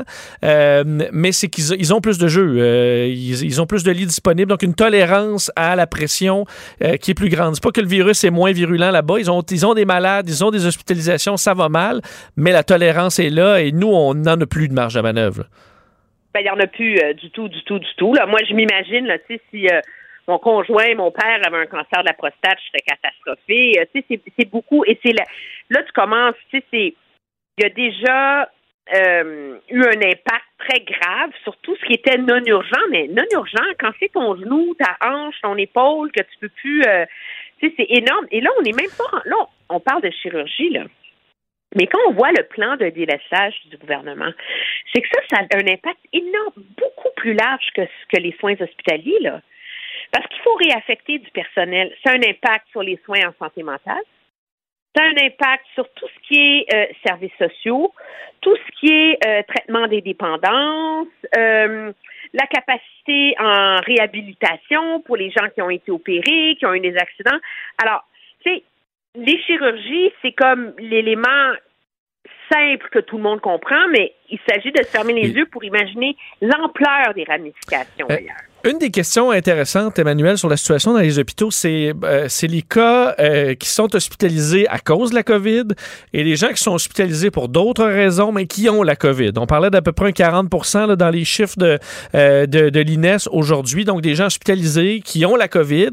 Euh, ça veut dire donc c'est pas la COVID qui, le, qui, les amène, on les met quand même dans les statistiques. C'est des gens qui demandent plus de, ben, de soins, des soins plus complexes parce qu'on doit protéger l'équipe médicale à quel point c'est une donnée importante, ça, qu'on ait 40% euh, des hospitalisations COVID qui soient pas là à cause de la COVID? Ben, c'est vrai que c'est un débat qui est super pertinent parce que personne ne le dit comme ça, mais tu sais, quand tu regardes les réseaux sociaux, les journalistes, les analystes, il y a comme une question, est-ce que le gouvernement gonfle ces hospitalisations COVID avec ces cas-là? Tu sais, genre, toi, tu rentres à l'hôpital parce que tu as une appendicite, on se rend compte que tu as la COVID. Es-tu vraiment un patient COVID? Le problème que ces patients-là causent au réseau de la santé, c'est qu'on ne peut pas les mettre avec les autres. Tu sais, zone, zone chaude, zone froide, là, on se rappelle de ça. Alors, euh, je te donne un exemple qui m'a été expliqué très clairement. Une femme qui va accoucher, OK? Elle n'est pas à l'hôpital parce qu'elle a la COVID, là. On s'entend, elle s'en va accoucher. À partir du moment où tu as une patiente COVID qui rentre à l'hôpital, ça peut pas être dans les protocoles pour protéger les, les nouveau-nés, euh, les patientes et tout le reste. C'est pas le même médecin qui s'occupe de l'accouchement. Donc, le médecin qui est de garde, lui, s'occupe des patientes non COVID. Dans les centres où il y a beaucoup de COVID, mais c'est un deuxième médecin qui rentre pour s'occuper des patientes COVID qui rentrent. Et en ce moment, il y en a tellement qui rentrent que ça déséquilibre toutes les listes de garde dans les unités d'obstétrique. Ça, c'est un truc hyper simple, mais imagine si tu appliques cette logique-là à l'ensemble d'un hôpital, c'est que ces patients-là viennent débalancer tout l'équilibre précaire qu'il y avait en ce moment en termes de oh. comment organiser les soins dans ben un hôpital. Et c'est à ce chapitre-là. Ils sont peut-être moins graves comme conséquence que la personne qui a vraiment la COVID et qui est malade de la COVID, mais ils ont un impact à cause de l'organisation des soins. Oui, on comprend qu'avant, la zone rouge, c'était pour ceux qui étaient malades de la COVID. Tu avais les experts COVID là, tu avais les, euh, les ventilateurs et compagnie, mais là, c'était obligé de faire toute la variété des soins euh, hospitaliers dans une version rouge puis une version qui ne l'est pas. Ça commence à effectivement rendre le travail extrêmement euh, complexe. bon, la question tout ça, là, on, on, espère en sortir. On a des mesures et tu le disais, on est à plus de 50 des hospitalisations soins intensifs, ce sont des non-vaccinés. Je parlais avec une docteur tantôt qui dit, ben oui, on a des gens de 30-40 ans qui sont super malades, des non-vaccinés à cause euh, de micro, même si on dit que c'est plus léger. Pour des non-vaccinés, ça peut les foudroyer. Euh, et là, le gouvernement serre la vis. Plus des SQ, SQDC, soins corporels, euh, les soins non, disons, les services non essentiels qui vont disparaître tranquillement pour les non-vaccinés. Est-ce que ça va être suffisant? Est-ce que c'est une bonne mesure annoncée aujourd'hui? Ben, moi, je pense que M. Euh, Dubé l'a bien dit. Ce n'est pas une question de les emmerder ou pas. C'est qu'à un moment donné, si on enlevait ces patients-là de nos calculs, on n'aurait pas la crise qu'on a en ce moment dans les hôpitaux. Donc, il faut limiter leur contact à ces gens-là et un peu les protéger contre eux-mêmes. Le problème qu'on a, c'est que moi, ce qui m'hallucine un peu, t'entends, c'est pas la SAQ et la SQDC qui va fléchir la courbe de la pandémie, là. Là, on dit, faites-vous-en pas, ça va être plus large, hein. On, va, on, vous annonce bientôt des nouvelles mesures sur un passeport vaccinal plus large. Allô, on est le 6 janvier. Je veux dire, ce débat-là sur élargir le passeport vaccinal, le problème que causent les personnes non vaccinées au système hospitalier, là, je veux dire, ça fait quoi? C'est un mois et demi que ça dure, là? On sait qu'il n'y a, personne qui a pensé à ça avant. C'est ça qui est surprenant. C'est pas que le gouvernement dise on va y arriver c'est qu'ils soient pas prêts à le mettre en œuvre. Puis même à la SAQ, il faut mettre des protocoles. Ça va prendre jusqu'au 18 janvier pour mettre ça en œuvre. Écoute, je m'excuse, là, tu, tu downloads ton application là, dans ton téléphone, puis l'employé de la SAQ, tu m'apportes, puis il scanne les ben, passeports. Surtout, surtout, Emmanuel, on dit au restaurateur, OK, ben, à partir de demain, c'est 50% à partir de demain, c'est ci, c'est ça. Euh, mais à la SAQ, il faut, leur donner, euh, faut leur donner des jours et des jours pour se, se revirer de bord. Oui, exactement. Fait que, ça, ça manque un peu de. Je pense que c'est c'est c'est révélateur euh, du manque de planification et de contingence du gouvernement. On est toujours supposé se préparer pour le pire, là. Mais là, ça, c'est un bel exemple de comment on n'était pas prêt pour le pire. Ouais, malheureusement, euh, c'est souvent on dit, euh, on entend les médias, vous êtes, euh, vous, êtes pessimiste. On aurait été optimiste pendant une grande partie de la pandémie parce que souvent ça vire un peu, pire, que nos pires scénarios. C'est un peu ce qui, ce qui se passe en ce moment dans les hôpitaux. Emmanuel, merci. On se reparle demain. Très bien, au revoir. Salut. La Banque Q est reconnue pour faire valoir vos avoirs sans vous les prendre. Mais quand vous pensez à votre premier compte bancaire, tu sais, dans le temps à l'école, vous faisiez vos dépôts avec vos scènes dans la petite enveloppe. Hmm, c'était bien beau. Mais avec le temps, ce vieux compte-là vous a coûté des milliers de dollars en frais, puis vous ne faites pas une scène d'intérêt. Avec la banque Q, vous obtenez des intérêts élevés et aucun frais sur vos services bancaires courants. Autrement dit, ça fait pas mal plus de scènes dans votre enveloppe, ça. Banque Q, faites valoir vos avoirs. Visitez banqueq.ca pour en savoir plus. Pendant que votre attention est centrée sur cette voix qui vous parle ici, ou encore là, tout près ici, très loin là-bas, Celle de Desjardins Entreprises est centrée sur plus de 400 000 entreprises partout autour de vous. Depuis plus de 120 ans, nos équipes dédiées accompagnent les entrepreneurs d'ici à chaque étape pour qu'ils puissent rester centrés sur ce qui compte, la croissance de leur entreprise.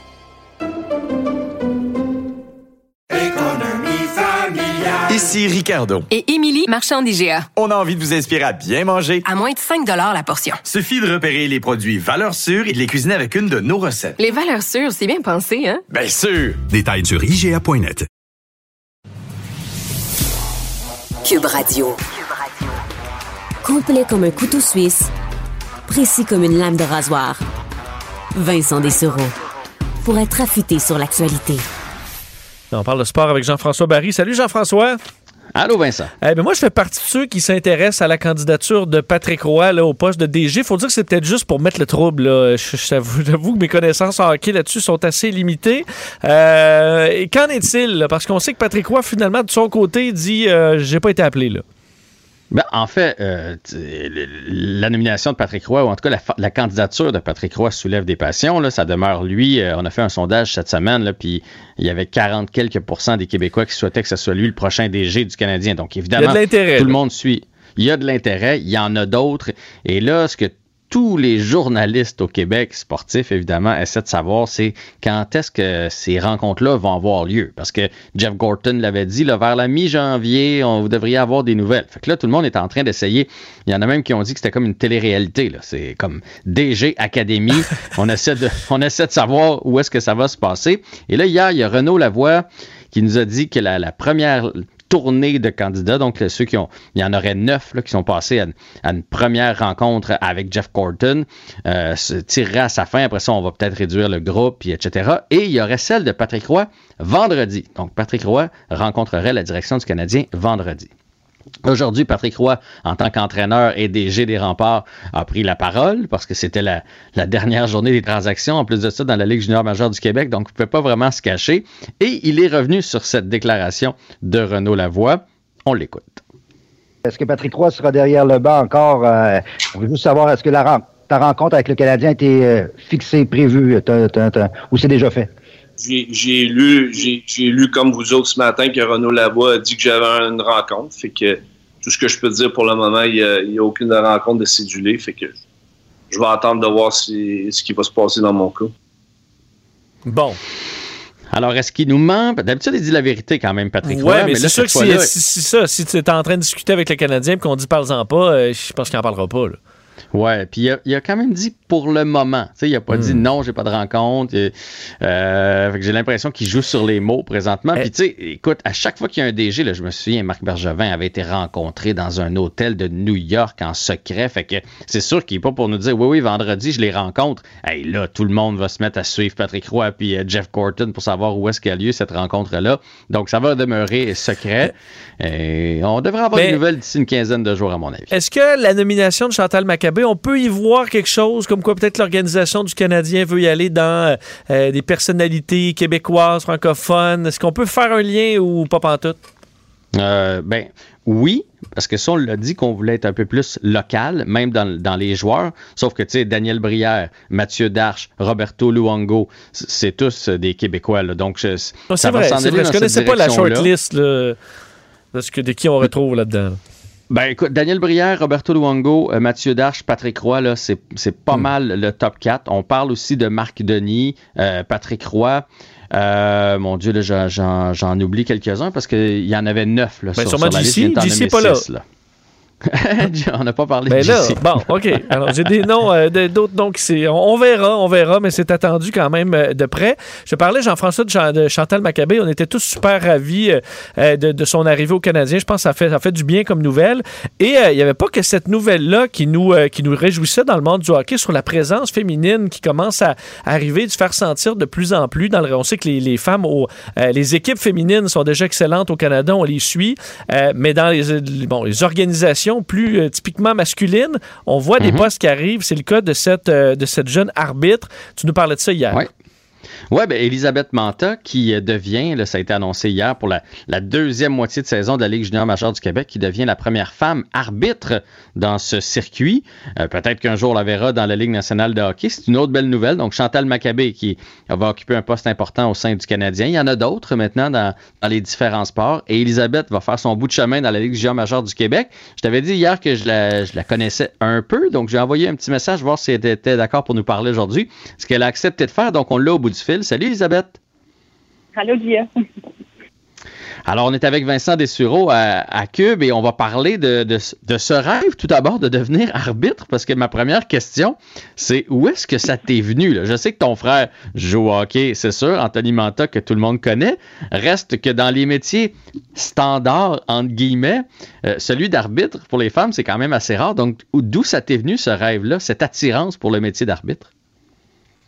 Euh, ben, ça a vraiment commencé euh, comme une job étudiante un peu, là, mais euh, par la suite, quand, quand je me suis ben en fait, je, jouais au hockey en même temps, puis quand je me suis juste mis à analyser un peu les arbitres pendant mes matchs, je me suis comme rendu compte que c'était toute qu'une job, ils font partie du match autant que les joueuses et les joueurs. Donc c'est ça. Fait que je me suis mis à un peu analyser ça, puis je, je côtoyais je côtoyais une arbitre là, que, que, que je connaissais en ami euh, qui, qui, s'en allait aux Olympiques dans le fond. Fait que je me suis dit ben pourquoi pas, on peut on peut s'essayer. Euh, c'est comme une deuxième carrière dans le fond, puis euh, d'après joueuse là, puis c'est un peu comme ça que ça a commencé à, à cheminer. Mais qu'est-ce que qu'est-ce que t'aimes dans, dans, le dans le fait d'arbitrer? Qu'est-ce qu'il thrill pour pour toi d'être sur la glace avec ces joueurs là ben c'est justement dans on le sait dans, dans le milieu féminin ben quand on est joueuse, on n'a pas beaucoup de débouchés, on n'a pas beaucoup d'options euh, quand on hmm. termine notre carrière universitaire. Donc, euh, pour moi, c'était comme un peu de, rester dans la game, de rester en forme. Je suis quelqu'un qui est quand même compétitif, donc euh, j'aime ça, relever des défis, j'aime ça rester dans l'action. c'est vraiment ça qui me motivait d'abord et avant tout.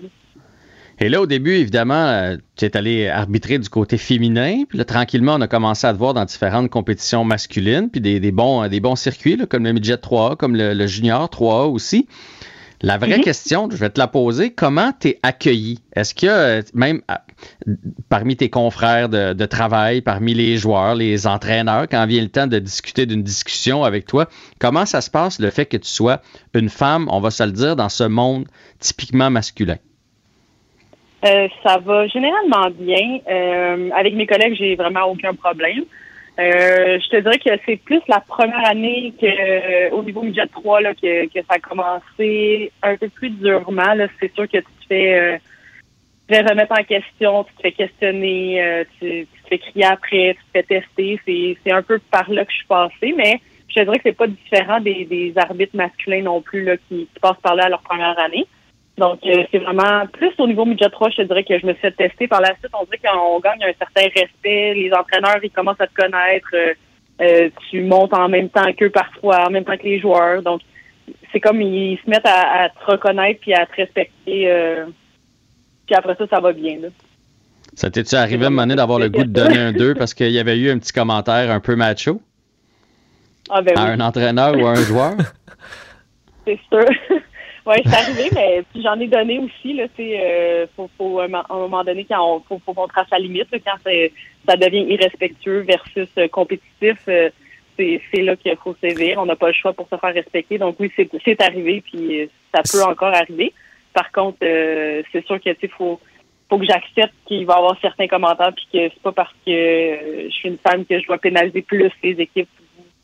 Est-ce que ça te par rapport aux commentaires est-ce qu'Elisabeth, ça te surprend qu'il n'y ait toujours pas d'arbitre euh, féminine dans la Ligue nationale de hockey? Penses-tu que là, c'est vraiment une question de temps avant qu'il en arrive? Il y a d'autres ligues euh, où, où, c'est plus commun, mais pas dans la Ligue nationale. Oui, bien, je, je que ça fait quelques années que je sens que la pression est là au niveau de la Ligue par rapport aux autres sports euh, professionnels. mais c'est la première année vraiment que je sens qu'il y a peut-être une ouverture, un potentiel que ça a que ça arrive réellement.